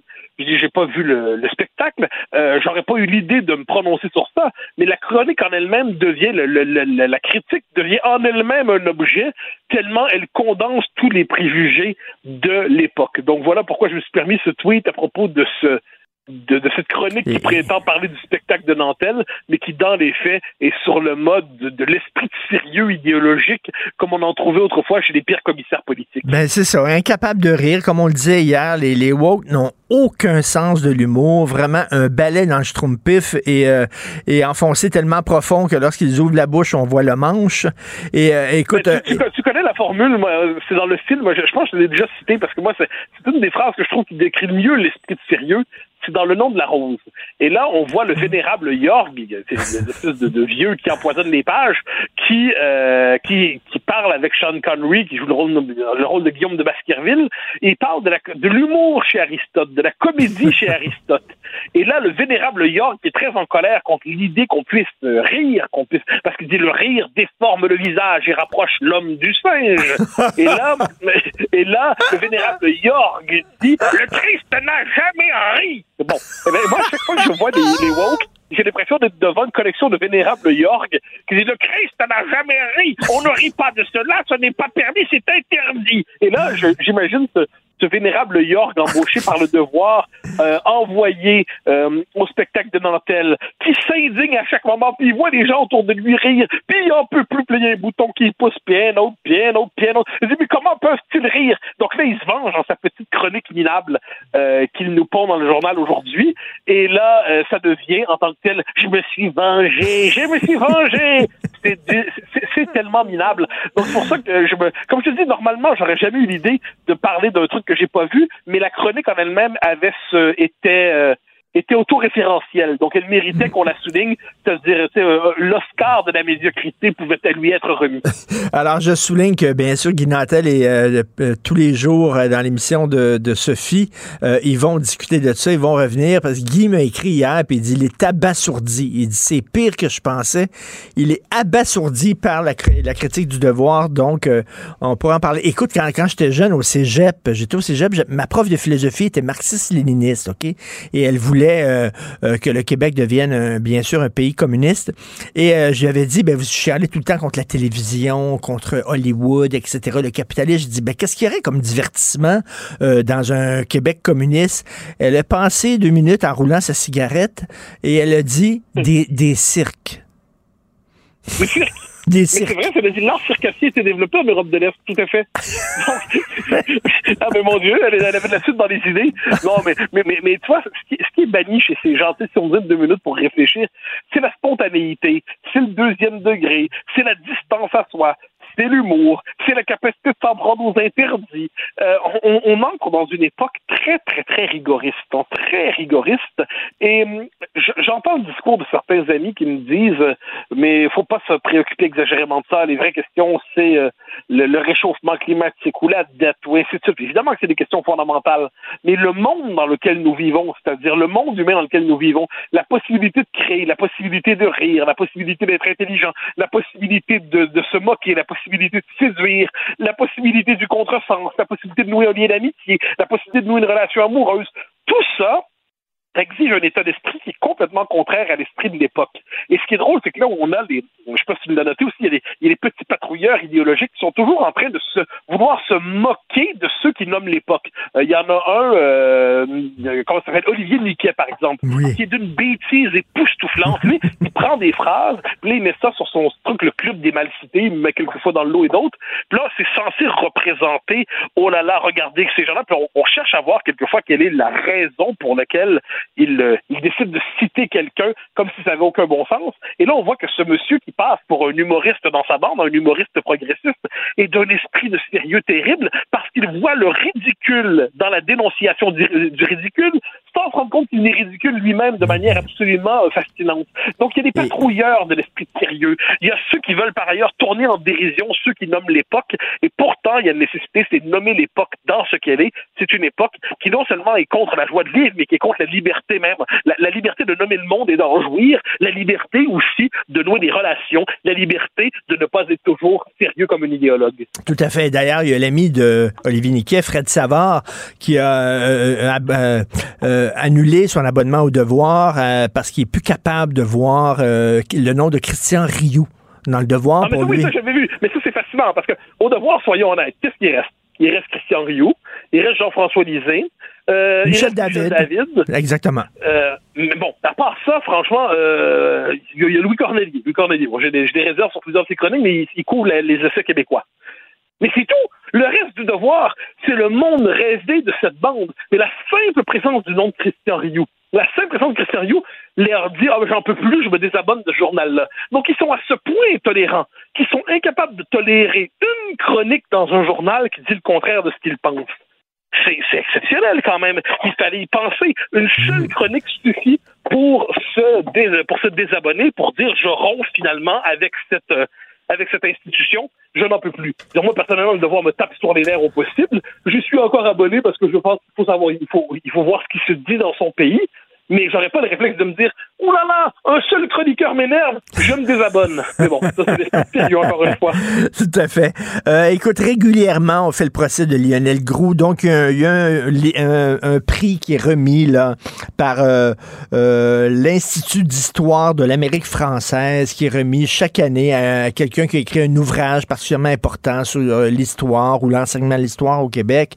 Et là, la lauréate, Mme Catherine Larochelle, qui a gagné son prix euh, pour son livre. D'ailleurs, c'est tout un programme. Le livre s'intitule L'école du racisme, la construction de l'altérité à l'école québécoise. Donc, elle, dit qu'il faut débaptiser ce prix-là parce que Lionel Gros était méchant, méchant, méchant. Ah oui, mais c'est fascinant. je la voyais aller depuis des années, Catherine La Rochelle. On, comprend son profil, c'est-à-dire c'est une idéologue de la gauche radicale qui voit du racisme partout et que là qui a passé le détecteur anti-racisme pour l'école québécoise, c'est l'objet de sa thèse de doctorat. J'ai lu son bouquin. J'ai lu son bouquin que je n'ai pas trouvé convaincant du tout. Franchement, c'est un livre que je trouve assez, euh, assez médiocre, mais qui a été récompensé par la confrérie des historiens parce qu'on est, qui correspond à l'état d'esprit aujourd'hui. Hein, ça correspond à la tonalité idéologique dominante. Alors, quoi qu'il en soit, c'est un, bon, le, livre est paru auprès de l'Université de Montréal, et là, elle reçoit le prix, puis elle dit, je reçois ce prix, certes, mais je préférerais qu'on se détache de la mémoire de Lionel Groux. Et là, évidemment, il y, a un, relais qui est donné à ça d'ailleurs dans le devoir sur le temps passant, comme on le présente comme un historien en soutane. Et là, c'est fascinant parce que Lionel Groux, qu'est-ce que c'est? C'est à la fois le père de la, de la naissance du savoir historique au Québec, c'est le père de la renaissance intellectuelle du nationalisme québécois dans les années 20. On lui doit une bonne partie de la Révolution tranquille parce qu'il a pensé avant les autres le Québec comme État national, le rôle du politique, la nécessité de renverser la conquête et tout ça. C'est une grande figure de notre histoire. C'est aussi, je pense, un des intellectuels majeurs. C'est une forme de Michelet québécois. Or, qu'est-ce hmm. qu'on dit? Parce qu'il y a, on trouve ici et là dans son œuvre des préjugés de son époque. Et des préjugés, c'est terrible, c'est malheureux, mais c'est pas le cœur de l'œuvre de Groux. C'est périphérique dans son œuvre, ça structure pas son œuvre. Eh bien, il faudrait le bannir. Et là, donc, c'est cette logique, encore une fois, du bannissement. La cancel culture appliquée à l'histoire québécoise, mais là, l'idée, c'est de bannir la figure fondatrice de cette discipline. Et là, ce qui est fascinant, ce qu'on voit sur Twitter, des, euh, des gnomes intellectuels dire des gens avec une maîtrise pas finie ou un, doctorat pas engagé, là qui nous disent oh oui oui oui oui c'est en histoire, ce n'est plus comme ça qu'on pratique l'histoire moderne. Non, ce n'est plus comme ça qu'on la pratique. Et là on a envie de dire mais les enfants, lorsque vous aurez fait le dixième, du huitième, du millième de ce qu'a fait Lionel Groux pour la construction de la conscience historique québécoise, pour la revitalisation de l'histoire de la nation, pour par ailleurs un vrai travail d'historien, eh bien, vous en parlerez. Pour le reste, mais on est dans un esprit de, une société de petit policier de la pensée, puis on le voit aussi avec ça. Mais il y a quelques années, il y a une intellectuelle québécoise qui a publié un ouvrage en disant que c'est un sale antisémite, Lionel Gros. Ben oui, Esther Delille. Esther Delille. Oui. mais ça, c'est le procès qui revient toujours. Hein. C'est-à-dire que il y a une formule de Foglia qui circule ce temps-ci, puis elle m'avait frappé, je la trouvais très forte. Je, la cite de mémoire, c'est ce qui est terrible au Québec, c'est que pour punir les gens d'être séparatistes, on les traite d'antisémites. Et le fait est que on cherche à nazifier l'histoire du nationalisme québécois. On cherche à le fasciser, on cherche à l'extrême droitiser. Et on, fait un procès anachronique, un procès mal fondé à Grou, à toute cette période-là d'ailleurs. Et en dernière instance, on en vient à, rendre infréquentable une figure majeure de notre propre histoire. Là, il ne s'agit pas aujourd'hui de dire Grou avait raison sur tout, Grou se trompait sur rien, bien sûr que non. Mais cette logique du déboulonnement des statues, ben. du déboulonnement symbolique des statues, il faut donc désormais déboulonner la statue symbolique de Lionel Groux. Euh, non, merci, franchement. Mais comme je dis, ça vient toujours de la même petite clique.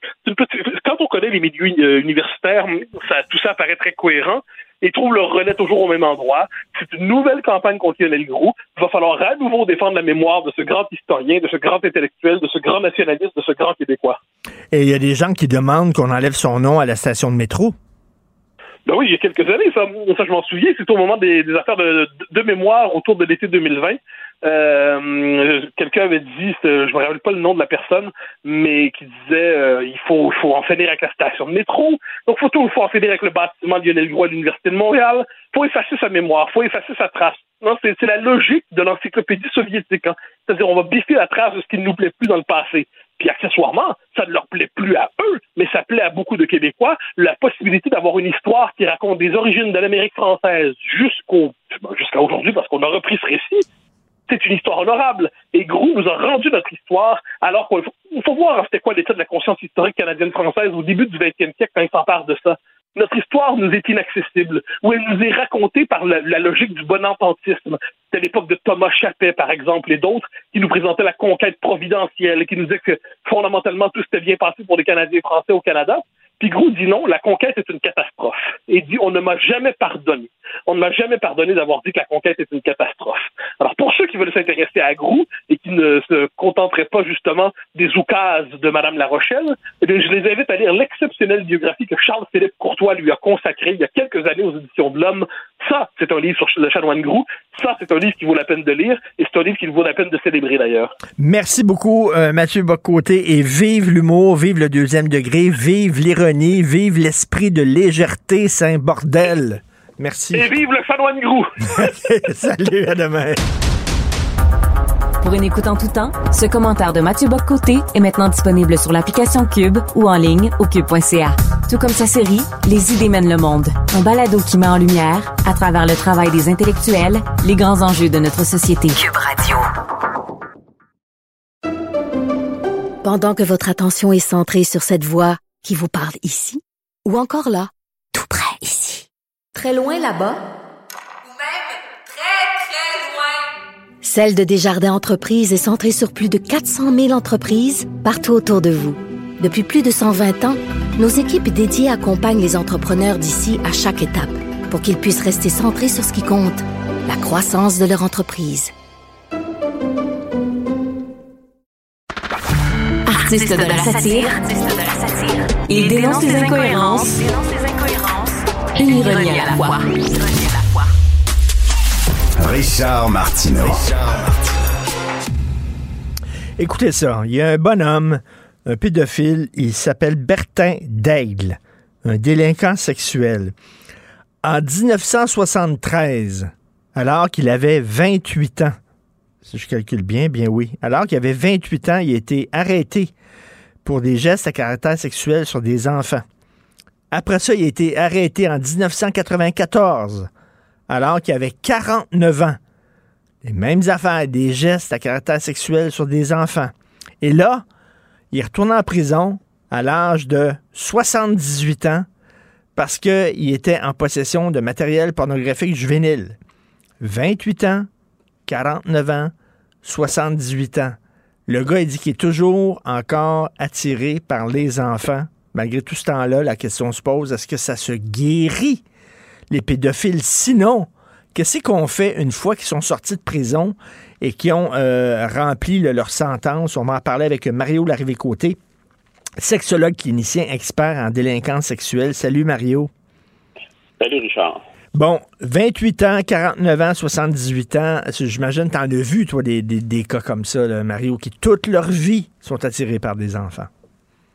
Ben, en fait, parce que l'attirance sexuelle pour un enfant, le Richard, ça disparaît pas par magie. À partir du moment que tu as un intérêt sexuel pour un enfant, puis là, on parle d'enfant, mais on va parler plus au sens large de personnes mineures, là parce que on peut être attiré par les enfants, mais on peut aussi être attiré par des adolescents ou des adolescentes, mais ça rentre quand même dans le contexte de personnes euh, mineures. Donc, à partir du moment que cet intérêt sexuel-là ou cette fantasmatique sexuelle-là est présente face à des mineurs, ben, peu importe les circonstances, peu importe qu'on démontre à l'individu que c'est pas acceptable, euh, que l'individu euh, est sentencé, fait de la détention, ben, malgré tout ça, cet intérêt sexuel-là, elle, s'en va pas, elle va demeurer. Fait que non, effectivement, que ça, le terme en guillemets guérir, non, ça, on guérit pas de cet intérêt sexuel-là. On apprend à, la contrôler, je dirais. Cet intérêt sexuel-là, là, dans le fond. Et, Écoute, je parlais à Yasmine Abdel-Fadel, qui est une collègue de travail ici. Elle, elle a étudié en criminologie, OK? Puis elle me dit, dans le cadre de ses études, elle devait interviewer un pédophile, un gars qui a tué un enfant. Elle devait l'interviewer, le rencontrer et lui poser des questions dans le cadre de son travail. C'est pas évident. je, sais que c'est ta job, mais interviewer quelqu'un qui a tué un enfant, là, en tout cas, bref. Et le gars a dit, pour s'en aller à, l'université, à l'école, pour rencontrer euh, Yasmine, euh, il a fait un long détour parce que sur le chemin qu'il devait emprunter, il y avait une école. Puis il me dit, moi, le cri des enfants qui jouent là, dans, un, dans, une, dans une cour d'école, ça m'excite. Ça m'excite. Fait que j'ai dû faire un détour. C'est fort en Christie, là. Mais oui, mais c'est parce que, tu sais, si on fait le parallèle, il y, y, a deux options. Ou on a une fantasmatique dirais, déviante ou une fantasmatique sexuelle qui est saine. Mais dans la réalité, c'est ce qui est excitant. En, fait, mettons, un homme adulte qui est attiré par les femmes, puis qui voit une belle femme, mettons, en bikini, ben, il peut être excité sexuellement. Mm. Mais pour le pédophile, lui, s'il voit une petite fillette ou un petit garçon en maillot de bain, ben, dans sa tête, il va se passer la même affaire que l'homme adulte qui va regarder la femme adulte et qui va trouver belle. Lui, l'image qu'il voit, c'est un petit enfant en maillot de bain, bien cute, bien beau, puis bien excitant sexuellement. Fait le, parallèle est déviant pour celui qui, qui, qui est intéressé par l'enfant, mais dans la réalité, passe dans sa tête, c'est la même excitation, là. Euh, c'est ça, mais on, on, contrôle pas nos fantasmes. Hein. C'est les fantasmes qui nous choisissent. Euh, il y a des gens, mettons, qui, je sais pas, qui ont, quand ils font l'amour, il y a des images qui leur pop dans la tête, puis c'est tout le temps le même genre d'image qui les excite aussi. Ils vont aussi, ils vont sur des sites hein, de porno, ils vont tout le temps chercher. Bon, euh, mais sauf que bon, quand tu te rends compte que toi, ton fantasme à toi, c'est les enfants. De deux choses l'une. Soit tu dis, fuck, comment ça, j'ai ça dans moi, ça n'a pas de maudit bon sens, je vais me faire guérir, je vais aller voir un sexologue, il faut. Ou il y en a qui disent, ben la nature me fait comme ça, fuck off, je vais vivre ma sexualité avec des enfants, ça vient de finir. Ben, c'est parce que l'idée, c'est que pour une bonne partie de ces gars-là, ils sont quand même honteux de savoir qu'ils ont cette excitation-là là, face à ben, des enfants. J'espère. Mais cette honte-là fait en sorte que ils sont rares, puis il faut que je le dise, ils sont rares ceux qui vont décider de, de, de consulter par eux-mêmes, de, de, de faire le mot par eux-mêmes. Généralement, malheureusement, c'est suite à une arrestation, parce que là, ils ont comme pas le choix de le faire. Il y en a certains qui vont, après ça, avoir des, des, des, des suivis thérapeutiques, je dirais juste puis on se le cachera pas. Il y en a certains que ça va être juste pour bien paraître parce qu'ils ont des conditions à remplir. Mm-hmm. Mais mais il y en a d'autres qui effectivement qui vont dire, tu sais là, je suis comme soulagé de ce poids-là parce que là, oui, j'ai été forcé parce que j'ai été arrêté, mais foncièrement, en dedans de moi, j'avais quasiment hâte d'être arrêté un jour pour que ça arrête, ça arrête tout ça, puis que là, je puisse avoir de l'aide. Là. Fait que tu sais, il y, a pas, je dirais, il n'y a pas un individu là qui est essentiellement pareil. Puis dans la réalité, on, non, ça se L'individu, même si je dirais qu'il est abstinent sexuellement face à des personnes mineures, ça veut pas dire, puis tu sais, qu'il a été traité, puis qu'il a fini sa thérapie, puis tout ça, ça veut pas dire pour autant que quand il voit un enfant ou un ado qui trouve à son goût, qu'il va pas le trouver bien cute, puis hmm. peut-être excitant sexuellement. Mais la différence, c'est qu'il va être capable de s'abstenir de passer à l'acte. Contrairement à peut-être dans son temps, je dirais plus ancien, que là, ben justement, il essayait d'élaborer une stratégie pour arriver à pouvoir poser des gestes de nature euh, sexuelle. Fait non, ça se guérit pas. Je dirais oui, ça se contrôle, mais dans le contrôle, puisque ces individus-là apprennent souvent dans la thérapie, ben, c'est leurs événements déclencheurs, les situations qui peuvent être à risque, euh, puis toutes les patterns qui peuvent être semblables, ou est-ce qu'ils pourraient se retrouver pareil dans le, dans, dans, je dirais dans le futur situation semblable. Puis là, ben, c'est de les, amener à élaborer un plan de prévention de, la récidive, que si éventuellement ils se retrouvent dans des situations semblables, ben, ils ont des stratégies autres, des hmm. stratégies alternatives pour justement pas, je dirais, pas refaire la même affaire. Là. Parce que non, mais l'intérêt va demeurer quand même. Parce que tu sais, le parallèle est peut-être bête, là, mais tu sais, pour faire comprendre les, les auditeurs, c'est que dans la réalité, quelqu'un s'en va chez le médecin, là il a, puis, Je le dis, je le dis, là, l'exemple est un, un peu bête, mais il fait plein de sens. Là. Mm. Tu t'en- vas chez le médecin, tu as mangé des desserts, du chocolat autant comme autant toute ta vie, puis tu triples là-dessus ben gros. Là. Mm. Ben, ben là, le médecin, là, il t'apprend que t'es diabétique, là, puis que faut plus que t'en manges, là. Mais, puis là, tu respectes ça, mais pas parce que tu respectes ça que ça veut dire que quand tu vois un beau gâteau au chocolat Ben oui. ou ben, une boîte de chocolat que tu salives pas quand même, là. Exactement, même chose pour l'alcool. Écoute, en 2004, il y a quelques années, il y a un film euh, américain avec Kevin Bacon qui s'appelait The Woodsman, qui était extraordinaire, un film très peu connu, mais qui était justement un gars qui est un pédophile, qui a ça dans lui, puis qui se sent mal, qui se sent monstrueux, puis qui veut chercher de l'aide et tout ça. Et ça montrait, c'est assez particulier, c'est très rare qu'un film américain fait ça. Ça s'apitoyait pas sur le sort du bonhomme, mais ça montrait que, Christy, il y a des gens qui naissent comme ça, ou je sais pas, ils ont ça quand ils sont jeunes et ils savent pas. Puis c'est c'est difficile pour eux de voir qu'ils ont ces fantasmes-là. De, si vous voulez voir ça, ce film-là, de Woodsman, très, très bon. Alors, euh, mais, mais il y a là, il y a Doc Mayo. Tu connais le Doc Mayo, il dit, euh, là, c'est la, castration chimique, ça va régler le problème. Ça règle-tu le problème, ça? Non, non, non. J'ai, j'ai eu là dans le passé là, des individus qui étaient castrés chimiquement. Je m'en souviens d'un là, principalement là, qui avait les, les doses maximales qu'on peut. Il y a des doses qu'on peut donner, là, qu'à un moment donné, tu peux aller plus haut que ça. Là. Il y avait les doses maximales, puis il était quand même capable de se masturber plusieurs fois par jour. Là. À la base, là, oui, ça va diminuer la testostérone, mais l'individu, tu sais, et foncièrement, là, le problème part de la tête, là. Il part pas d'en bas, il part d'en haut, là. La fantasmatique déviante, elle pas entre les deux jambes au départ, elle part vraiment du cerveau, là. Puis malheureusement, si ces gars-là, sais, travaillent pas sur eux-mêmes puis comprennent pas, ben ça marche pas. J'en avais un à un moment donné, Richard, il disait, tu sais, là, il dit, il dit, ce que tu me demandes dans le fond, là, puis ce que la société me demande, là, c'est de faire le deuil de ce qui m'excite le plus sexuellement dans la vie. Tu sais, c'est comme si on disait, toi, à partir d'aujourd'hui, tu peux plus avoir de sexualité avec ta femme Sophie ou, tu ou n'importe quelle femme adulte. Tu t'as juste plus le droit. T'as plus le droit de faire ça.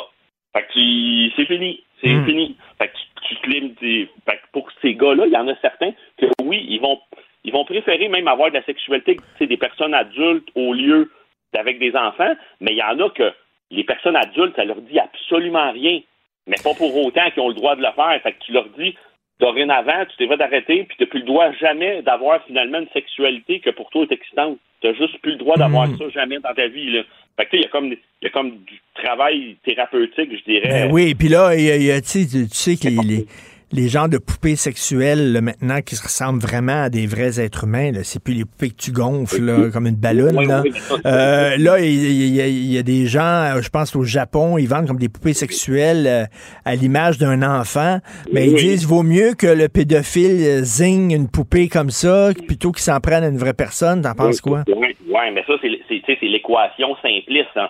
C'est oui, oui, tu sais, on, on va tous préférer que, que l'individu, euh, je reprends ton expression, zigne sur une poupée. Finalement, Mm. il- on va dire qu'il fait pas de mal à personne parce qu'il n'y a pas de, Ben oui. de victime réelle, oui, OK. Mais dans, dans la réalité, c'est que le comportement en soi alimente sa fantasmatique déviante. Fait que euh, oui, c'est bien Mm. beau. C'est le même principe. Oh, je ramène tout temps ça, un parallèle face à un adulte. Euh, parce qu'il y a des poupées adultes aussi. Fait que l'individu qui, je reprends ton terme, qui signe une poupée adulte, ben, il alimente sa fantasmatique avec des adultes. Mais puis à un moment donné, même s'il y a sa poupée, un bon soir, il va peut-être avoir le goût de, le- tu sais, de le vivre en vrai avec une- un vrai homme ou avec une vraie Ben, femme. c'est ça. Le, le- le gars qui fait ça avec une poupée enfant, ben oui, il peut peut-être se limiter à ça, mais dans la réalité, ça se peut bien qu'un un jour, il y ait peut-être le goût aussi de dire non, OK, la la poupée c'est beau, mais là, j'ai peut-être le goût de, de, de, de le faire ou de le vivre ou de le revivre avec une euh, avec une, un mineur. Mais, mais, mais, mais on fait quoi là, avec les, les- les pédophiles, justement, comme le bonhomme, là, il est allé deux fois, même là, ça va être sa troisième fois. Une fois qu'il a fait sa sentence puis il sort, on fait quoi? ben on peut pas faire autre chose que de, de le traiter puis de sais, On peut pas faire autre chose que ça parce que là, tu sais, on regarde le dossier rapidement. Il y a eu deux peines où est-ce qu'il y a, il y a eu comme agression sexuelle sur des mineurs. 73-94. Là, ju- juillet 2021, on parle de pornographie juvénile. Encore là, pornographie juvénile, est-ce que c'était des enfants, des ados? C'était-tu Hmm. des filles de 16-17 ans avec du 36D? Alors, on ne sait pas, mais c'était des personnes mineures. Mais l'idée étant, c'est que lui, peut-être qu'il s'est dit, parce qu'il faut pas perdre de vue, tu as des gars qui vont consommer de la pornographie juvénile, puis qui vont se limiter à regarder ça toute leur vie, puis ils vont se masturber avec ça, puis qui vont jamais, tu sais, agresser sexuellement eux-mêmes un enfant. Oui, par la pornographie juvénile, ils collaborent au fait qu'il y a des enfants qui sont agressés, mais tu sais, eux autres, de leur côté, vont se limiter à regarder ça. T'as l'autre qui va regarder de la pornographie juvénile, puis qu'à un moment donné, tu sais, il va passer à l'acte, puis t'as le dossier là, de, de, de ce monsieur-là, le monsieur Degg, que lui, c'est peut-être, je peut-être, je l'ai pas évalué, puis tu sais, c'est l'hypothèse, là. Tu sais, c'est que lui, il a eu deux peines déjà qu'il a agressé sexuellement, puis là, peut-être qu'après ça, il s'est dit non, plus jamais je vais refaire de victime, puis là, je vais me limiter à de la pornographie juvénile. Lui, a, tu sais, comme fait un peu le chemin inverse, mais tu sais, comme je disais au début, c'est que cet intérêt sexuel-là, pour certains, a besoin d'être alimenté coûte que coûte, je dirais. là. Écoute, ben, vraiment pas évident, c'est complexe. Et en terminant, l'Ordre des infirmières du Québec a lancé une campagne contre les costumes d'infirmières sexées. T'en penses quoi, comme sexologue? C'est dangereux que- qu'il y a des femmes qui se déguisent en infirmières sexées? Ça va-tu nous donner le goût de sauter sur des infirmières? Je comprends pas. C'est comme une question du champ gauche que je n'attendais pas. ce Ben matin. oui. Mais, mais l'idée, l'idée étant, n'importe quel individu qui s'en va à l'hôpital t'attend pas à, à- qui est assis dans un lit, qui est malade, qui file pas, s'attend pas à ce que l'infirmière qui arrive ait euh, un petit, euh, une petite robe euh, Ben bien courte, puis bien décolletée, puis avec des, des jarretières, puis... euh, Ben oui, puis elle ne donnera pas un, petit happy ending, là. qu'elle y fasse euh, fasse un show puis Ben qu'elle prenne qu'elle prenne son pouls puis sa tension puis que là finalement tu sais, y mette quasiment les, les, les seins dans le visage puis etc il y a pas personne qui s'attend à ça dans la vraie vie ça fait partie tout ça fait partie de la fantasmatique de, de, certains hommes Ben comme oui. les, les femmes ça va être des, des pompiers ou des policiers ou tu sais puis c'est comme c'est déguisement d'Halloween c'est comme plus un Ben oui. C'est un fantasme assez courant. C'est comme la- la- la- courant. comme, comme l'enseignante ou la bibliothécaire cochonne. C'est assez courant comme fantasme. là.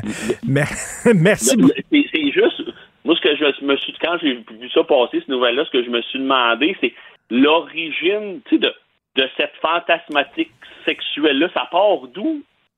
Dans l'intérêt sexuel que, finalement, le costume de l'infirmière sexy pouvait exciter des hommes ou le, ou tel ou tel ou tel costume fait en sorte que là, ça va être excitant sexuellement. Mais tu sais, c'est comme, je pense, je pense pas que les infirmières perdent la crédibilité du fait qu'il y ait des, des femmes qui, à l'Hallow- à l'Halloween, Ben vont porter ce déguisement-là, ou même pas à l'Halloween. Tu sais, dans les, les boutiques érotiques, ils en vendent à l'année, là, des, des, euh, des, des petits kits là, de- d'infirmières sexy, puis il y en a dans des jeux sexuels. Ben c'est ça. Pourvu, pourvu, pour- pourvu qu'on vende pas ça à- à- comme costume à des enfants. Euh, merci Mario Larrivée côté sexologue clinicien, expert en délinquance sexuelle. Bonne journée Mario. Salut, Richard. Salut. Martino. Le parrain de l'actualité.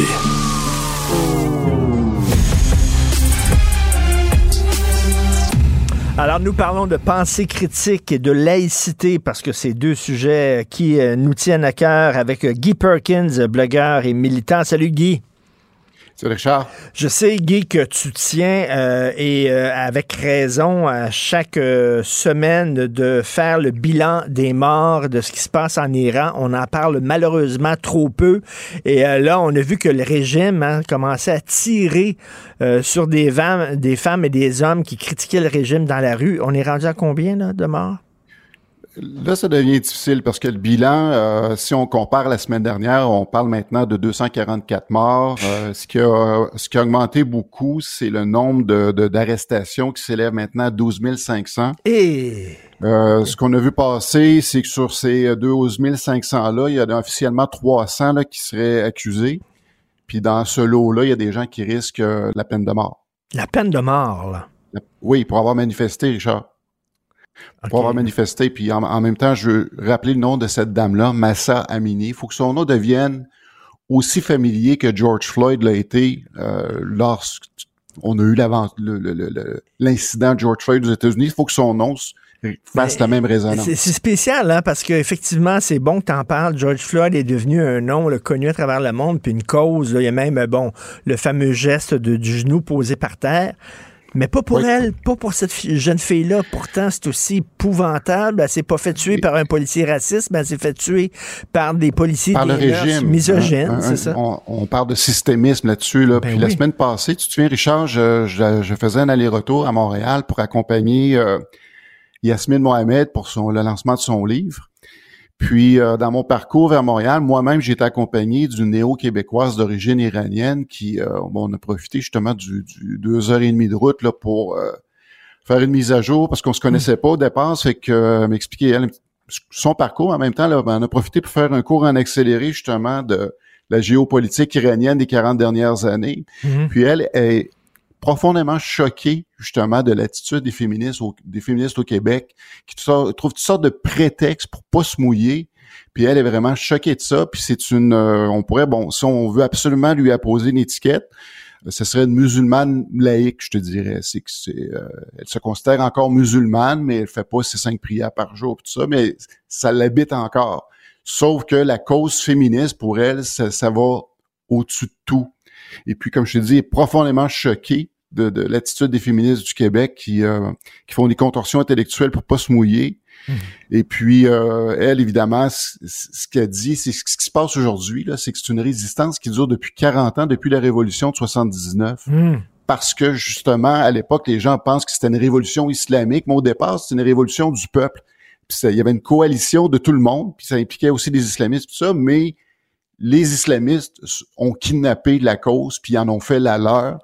Puis justement, tous ceux qui étaient à leur côté, ben ils ont éliminés à l'époque. C'est ça, parce qu'en 79, c'était le chat d'Iran. Donc, comme tu dis, le peuple voulait se débarrasser de ce régime qui était corrompu. Mais là, les islamistes ont détourné cette révolution-là. Ont détourné, sans, ils l'ont totalement récupéré. Tout à fait. Puis euh, je, je comprends qu'elle soit découragée, même révoltée face à l'indolence, l'indifférence des féministes occidentales. Ce que, j'ai trouvé intéressant, par contre, Richard, petite, petite anecdote, c'est qu'on parle souvent de, de, de racisme systémique ou de, de, de profilage racial. Elle, quand elle dit qu'elle est victime de profilage racial, c'est souvent des gens, des bien-pensants qui, qui veulent toujours la, la présumée euh, musulmane pratiquante, fait qu'ils s'excusent devant elle parce qu'ils ont prononcé le mot joyeux Noël, ou qu'ils essayent de la prévenir. Et un moment donné, on s'est fait venir de la pizza maintenant en gang, puis là, les gens se sentaient mal parce qu'il y avait du bacon dans la pizza. Elle, elle aime ça, le bacon, tu sais. c'est fou, comme s'il y avait une sorte de musulmane, c'est les musulmanes ben croyantes et voilées, et on oublie les musulmans et les musulmanes laïques, et tu as bien fait d'en parler. Exactement. Parle-moi des vraies affaires, mon cher Guy, les reptiles maléfiques. Ça, c'est... Oui, ça, c'est le... C'est le chef du parti d'extrême droite néerlandais, le Forum pour la démocratie, qui s'appelle Thierry Baudet. Donc, c'est un nom assez... Euh, Français. Euh, qui fit pas, qui, ouais, c'est ben, même c'est un, Belge d'origine de, plusieurs générations, mais qui est installé euh, euh, aux Pays-Bas. Puis dans une entrevue qu'il a donnée à un site américain qui s'appelle Geopolitics and Empire, il, il, avouait candidement, il dit, je suis un théoricien du complot, je crois que nous sommes gouvernés par une conspiration mondiale de reptiliens maléfiques. Le seul qui s'y oppose est Vladimir Poutine. Je suis fan de Vladimir Poutine, il est notre chevalier noir, notre héros. OK, c'est un euh, chef de parti ça, euh, oui. en, néerlandais. Alors, il croit qu'effectivement, il y a des reptiles. Ah, tout à fait. Tout à fait. Puis, euh, écoute, j'ai failli m'étouffer en avalant ma souris blanche. Parce que moi-même, je suis un reptilien, puis... non, non, mais puis le seul, c'est Poutine qui se lève contre les reptiles. Oui, exactement. Mais il faut regarder quand même le, le, le, le CV de ce type-là, bon, à la, il est ultranationaliste, quelle surprise, anti-immigration, climato-sceptique, anti-Union européenne, euh, il est évidemment anti-vaccin. Puis d'ailleurs, il appelait les non-vaccinés, comme tout le monde dans cette euh, complosphère-là, les, les nouveaux juifs, parce que bon, il y avait comme une, étiquette ah qui leur était apposée. Ben oui, c'est la même affaire, la même, ben, même affaire. Puis le même que lui-même estime que euh, le, procès de Nuremberg après la deuxième guerre mondiale était illégitime, que ça n'aurait pas dû avoir lieu. Mais par contre, il est de ceux qui euh, qui espèrent un Nuremberg 2.0 pour justement juger là, les toute la classe politique euh, reptilienne qui était derrière la conspiration de la pandémie. J'adore ces gens-là. Euh, parle-moi de la secte Moon. Écoute, euh, rappelle-moi, là, parce que il y a plusieurs années de ça, plusieurs décennies, on parlait beaucoup de la secte Moon. On a un peu oublié c'est quoi cette secte-là? Oui, c'est une secte qui provient de, originalement de la Corée, plus précisément là, dans la Corée du Nord d'aujourd'hui, de Pyongyang. Mais ça, c'était à l'époque où la Corée faisait partie de l'Empire japonais c'était le, révérend Sun Myung Moon qui, ah disait qu'il avait reçu la mission de Jésus à l'âge de 15 ans de, pour créer une église. Vraiment, c'est une secte chrétienne. Donc lui, c'est une secte qui a créé à cette époque-là, puis euh, finalement qui s'est répandue euh, essentiellement en Asie. Et il a obtenu euh, d'ailleurs, il, y a, un prix du, il y a un prix, le record du monde Guinness pour le plus gros mariage collectif de l'histoire. Il y avait des milliers de couples qui se sont mariés pour la secte Moon en même temps, le même jour. Oui, ben ça, devenait évidemment un ghost stunt justement pour attirer les gens vers sa secte. Puis effectivement, il y a eu un certain succès, mais sa secte fonctionne comme bien des sectes où justement le, disciple doit donner une bonne partie de sa paye pour maintenir la, secte en vie, puis évidemment ben enrichir celui qui est en haut. Euh, et puis, ben euh, ceux qui sont en haut, ben en profitent pour de, cette richesse-là pour se comment dire, se, se, rapprocher de la classe politique puis être capable de faire passer des, euh, des, politiques très conservatrices. Et puis c'est là que ça devient intéressant parce que tout un thriller politique actuellement au Japon, parce qu'on sait que euh, l'ancien euh, premier ministre, président du Japon, Shinzo Abe, a été assassiné cet été. Puis la personne qui l'a tué, c'est le fils d'une femme qui faisait partie de la secte qui s'est ruinée. Puis lui en voulait à Abe parce qu'il y avait des rumeurs au Japon que le parti d'Abe et Abe lui-même avait une proximité avec la secte Moon. Ah oui. Et puis euh, certaines, oui, certaines enquêtes ont démontré que c'est effectivement le cas, parce qu'eux recevaient des fonds justement du financement de la part de la secte. Euh, Abe était peut-être pas aussi proche que certains le prétendaient, mais sauf que son parti l'était. Puis là, ben ça, ça a créé beaucoup de remous. Et puis là, ben le, premier ministre en place actuellement, il a lancé une enquête. Et bizarrement, l'enquête va plus dans le sens où ils vont enquêter sur les actions de la secte, c'est-à-dire sur la façon qu'ils traitent leurs disciples avec justement leur quêtant de l'argent ou même en leur, soutirant de l'argent, puis aussi certaines maltraitances qu'ils font. Mais ils vont pas nécessairement faire sortir le, le, le, les, liens. qu'eux avaient. C'est euh, surtout ça que les gens veulent savoir, mais eux ont focusé sur le fait que là, ils veulent euh, désavouer la secte puis enlever tous leurs droits justement en tant que religion. Euh, Écoute, c'est inquiétant quand des sectes comme ça se rapprochent du pouvoir. Là, hein? Tu sais, l'ordre du temple solaire, l'ordre du temple solaire qui était très près du pouvoir au Québec. Il y avait des gens euh, Tout à fait. dans le cadre d'Hydro-Québec, des cadres qui, qui croyaient, qui participaient à l'ordre du temple solaire. Et en terminant, on a enfin, enfin la preuve de l'existence de Dieu. Oui, ben il y a des euh, utilisateurs de Twitter dernièrement qui euh, faisaient circuler une photo. On voyait un vieux fer à repasser avec un genre de, surchauffe sur la plaque mélangée avec de la rouille qui donnait une apparence euh, de la face de Jésus. Encore là, on présume toujours que c'est la face de Jésus. Ça, ça me fait rire. Pourquoi, pourquoi c'est la face de Jésus, non pas hippie des années 70 ou n'importe quel lambda, mais non, c'est toujours Jésus. Puis moi, ce qui me fascine là-dedans, Richard, c'est que Dieu, quand on regarde justement les images que le télescope James Webb nous offre actuellement. On voit l'immensité de l'univers, Dieu qui a créé ça, qui a, séparé des eaux dans la mer Rouge, puis tout ça, puis qu'aujourd'hui, la seule chose qu'il est capable de faire, c'est de se faire apparaître sur un, sur un, un grilled cheese, un fer à repasser, puis même le trou de cul d'un chien. Ça, c'est je pense qu'il a, perdu sa, grandeur. c'est ça. Il a, déjà créé l'univers, mais là, il est dans son 3,5 Dieu, puis il dit Qu'est-ce que je peux faire pour prouver aux humains que j'existe? Je vais apparaître sur le, fer à repasser. Oui, grilled cheese.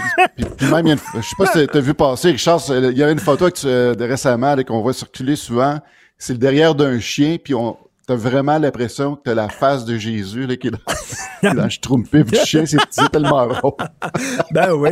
Il m'apparaît sur un grill cheese pour montrer que j'existe vraiment. Puis écoute, même, à Québec, au début des années 80, on a vécu cette, folie, cette folie-là à Québec parce qu'il y avait un euh, monastère des Sœurs dominicaines à Beauport dont un des prêtres qui était sur place est décédé. Puis quand ils ont euh, quand ils ont découvert le corps, ils voyaient sur la surface de sa chaussure, là aussi, le visage de Jésus. Puis ça, ça a fait les grosses nouvelles des années 80. Puis tout le monde allait là pour aller voir la chaussure du prêtre en Ben. question pour voir le visage de Jésus. Ah, mais les voix de Dieu sont impénétrables. Allez en paix, allez en paix, mon cher Guy. On se revoit la semaine prochaine. Dans des rétro satanas. Salut, Guy Salut, Burke. Pendant que votre attention est centrée sur cette voix qui vous parle ici, ou encore là, tout près ici, très loin là-bas, Celle de Desjardins Entreprises est centrée sur plus de 400 000 entreprises partout autour de vous. Depuis plus de 120 ans, nos équipes dédiées accompagnent les entrepreneurs d'ici à chaque étape pour qu'ils puissent rester centrés sur ce qui compte, la croissance de leur entreprise.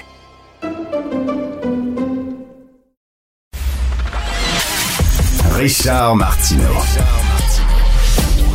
Plongé dans l'actualité avec des observateurs qui pensent à contre-courant.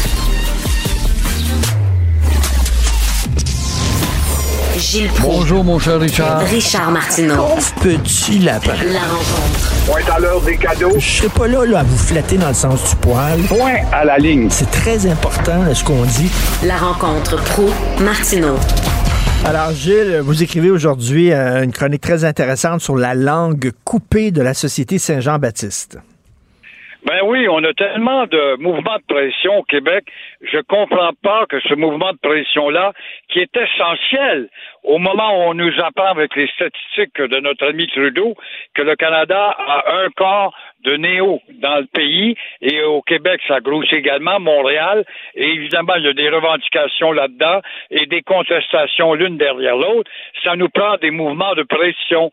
Alors, je ne comprends pas qu'est-ce que devient la Société Saint-Jean-Baptiste de Montréal, qui a fait de la pression jadis? Euh, je me rappelle de l'époque, justement, où il fallait beaucoup travailler sur le cas de l'identitaire, de la langue, des problèmes d'immigration, de non-intégration, etc. Alors, il était très utile. Des mouvements de pression, on en a. On les voit, les féministes qui font là à boîte, par exemple, elles se taisent sur les femmes et le foulard en Iran, mais euh, minorités euh, braillardes qui se font aller, les syndicats, euh, la frappe plus. Et j'en oublie des mouvements de pression qui sont utiles quand même pour la démocratie. Alors là, la Saint-Jean-Baptiste, elle, n'existe presque plus. Il y a au moins quoi, un an, deux ans, on n'a pas entendu parler d'elle. Et elle a pourtant choisi une dame très bien que je connais, Alpin, euh, qui était de- originaire de Villassal et qui euh, est issue de la communauté syrienne. Et bravo, bravo, ça prouve que la Saint-Jean-Baptiste a une structure d'accueil. Mais elle n'a pas dit un mot ou très peu. On est loin de l'époque des Yvon Groux, le notaire qui nous invitait à descendre dans la rue. On est loin de Madame Boudreau, qui était tellement active. On est loin de François Béranger, un économiste. On est loin de Jules Rayaume, qu'on regrette tellement, tellement, tellement. Alors, actuellement, justement, avec le grossissement des populations étrangères, il est grandement temps que la Saint-Jean-Baptiste fasse preuve de présence. Mais voilà qu'on m'apprend, certains pensent que le wokisme ou la gauche, une gauche dit nationaliste, mais qui ne doit pas se prononcer quand un, un sujet identitaire a réussi à s'emparer d'une partie de la direction et de paralyser. Et la preuve, si on me dit non, non, non, puis une réaction demain dans les journaux, on aura beau dire non, non, c'est pas ça, mais je regrette, la, la Société Saint-Jean-Baptiste s'est tue depuis trop longtemps et ce silence est inquiétant pour la santé non seulement de l'identitaire et du Québec, mais pour la santé de la démocratie. Tout à fait. Écoutez, Gilles, euh, il y avait un lancement d'un livre à la Société Saint-Jean-Baptiste euh, cette semaine. Je suis allé au lancement. Les gens étaient très, très vieux, là, très vieux. Là. Il y avait très peu de jeunes. euh, C'était, comme vous dites, les, les des bas bruns, là. Il y en avait beaucoup, puis je, regardais ça, puis je disais, OK, je comprends pourquoi le PQ, là, ils ont rien que trois députés. On dirait que ça intéresse plus pas en toutes les jeunes, ces affaires-là. Et c'est épouvantable, ce mouvement qui existe depuis 1834 avec Ludier Duvernay, dont le but était de faire valoir à l'époque une société qui contrebalancerait le Doric Club et tous les fanatiques que nous avions à la veille de la rébellion et en même temps pour permettre aux Canadiens français, dans le temps, comme on les appelait, d'avoir une place de choix dans l'opinion publique et dans l'économie notamment. Alors, au moment où justement euh, Ottawa nous dit qu'il y a maintenant un de la population qui appartient aux communautés ethniques, la Société Saint-Jean-Baptiste, en tant que porte-parole de la nation, a des choses à dire et elle ne les dit pas. Il y a un auditeur qui nous écoute, Marc Croteau, qui euh, m'envoie un petit message en disant aujourd'hui, c'est l'anniversaire de Gilles Vigneault, il a 94 ans. Oh là là, c'est beau! C'est beau, je n'aurais jamais cru qu'il était d'un grand âge, notre poète national, qui est encore très lucide. J'ai eu l'occasion, il y a quatre ans, cinq ans, cinq ans à peu près, d'aller à Natashquan, le bout du monde au Québec, ben, avant Blanc-Sablon quand même, et euh, je me suis approché de sa maison. Il y avait son beau chien qui était là, euh, justement un labrador qui me jappait, je l'ai flatté. Et j'ai pas été assez courageux, gêné d'aller cogner à sa porte pour aller le saluer dans sa belle maison de Natashquan, où il est présent. Il y a des commerces qui portent euh, John Débardeur. Il y a des commerces qui portent les noms de ses chansons. Et on peut pas faire autrement que de retenir ce gars-là comme ayant apporté une contribution importante dans la culture, la poésie et aussi l'identitaire québécois dans la fierté et l'affranchissement. Et rapidement, Gilles, j'ai été un peu délinquant avec euh, mon temps aujourd'hui. Euh, désolé. Euh, la décision de la Cour du Québec concernant les, les interpellations d'automobilistes, vous en pensez quoi? C'est effrayant, c'est bien beau, là, interpeller, puis il faudrait pas interpeller. Mais on invite quasiment les tribunaux, encore une fois, qui mènent et dit qu'il y en a des fous et des folles qui voulaient que la, police soit désarmée, comme à Londres. Ils savent pas qu'à Londres, c'est réarmé euh, depuis le temps, justement, avec la part de l'immigration.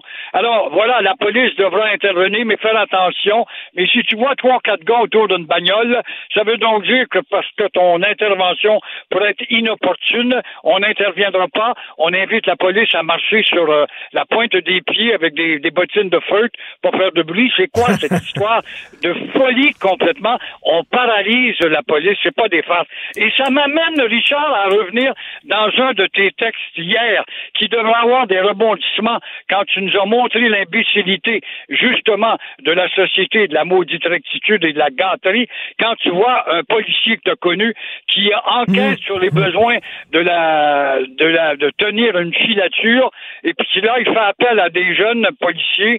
Euh, voudrais-tu, j'ai besoin de deux jeunes pour faire de la filature le soir, c'est important pour l'avenir et de la société. Euh, non, non, non, moi le soir, je regarde le hockey. Après ça, le même policier demande, la fin de semaine, j'aurais besoin des jeunes. Non, non, non, moi, la fin de semaine, c'est sacré, ça te démontre comment le déviationnisme s'incruste dans notre hmm. société, alors que quand euh, toi, on t'a embauché, on te dit, Richard Martineau, c'est bien dommage, t'aimes les médias, mais tu vas travailler le jour de Noël, tu vas travailler le soir de temps en autre, tu vas travailler le dimanche. Alors, la même chose pour les, employés d'hôpitaux, les, les autobus, et puis la radio, pas télé, etc. Alors, qu'est-ce que c'est que ce vice progressiste fait qu'on est en train de paralyser et la police et la société. C'est bien beau la conciliation travail-famille, mais il y a certains jobs où il faut que tu travailles le soir, il faut que tu travailles le week-end. C'est bien plate. Si les gens, ça leur tente plus, Christian va se retrouver dans le trou en maudit. Merci beaucoup, ben Gilles. ils ont fait un choix de carrière, ils le savent. Ben ouais. Les patrons devraient leur dire, écoute, attends-toi, tu as tourné des postes de radio. Attends-toi que tu travailles à Noël. Ah, ben, tu veux tellement travailler que tu regardes pas là-dessus. Alors, tu vois comment qu'on est complètement dingue. Ben, tout à fait. Merci beaucoup, Gilles. Bonne journée. À demain. Au revoir. Merci à l'excellente équipe Florence Lamoureux, à la recherche André-Sylvain Latour. Et André-Sylvain, quand il parle des, du, du, test de français écrit là, pour les profs, Oh! Il explose, André-Sylvain Latour. Merci beaucoup à vous deux pour votre travail. L'excellent Jean-François Roy à la régie, la réalisation. Merci beaucoup, Jean-François. Ton travail est très apprécié. C'est Benoît qui arrive et on se reparle, nous, demain, 8h30. Bye. Cube Radio.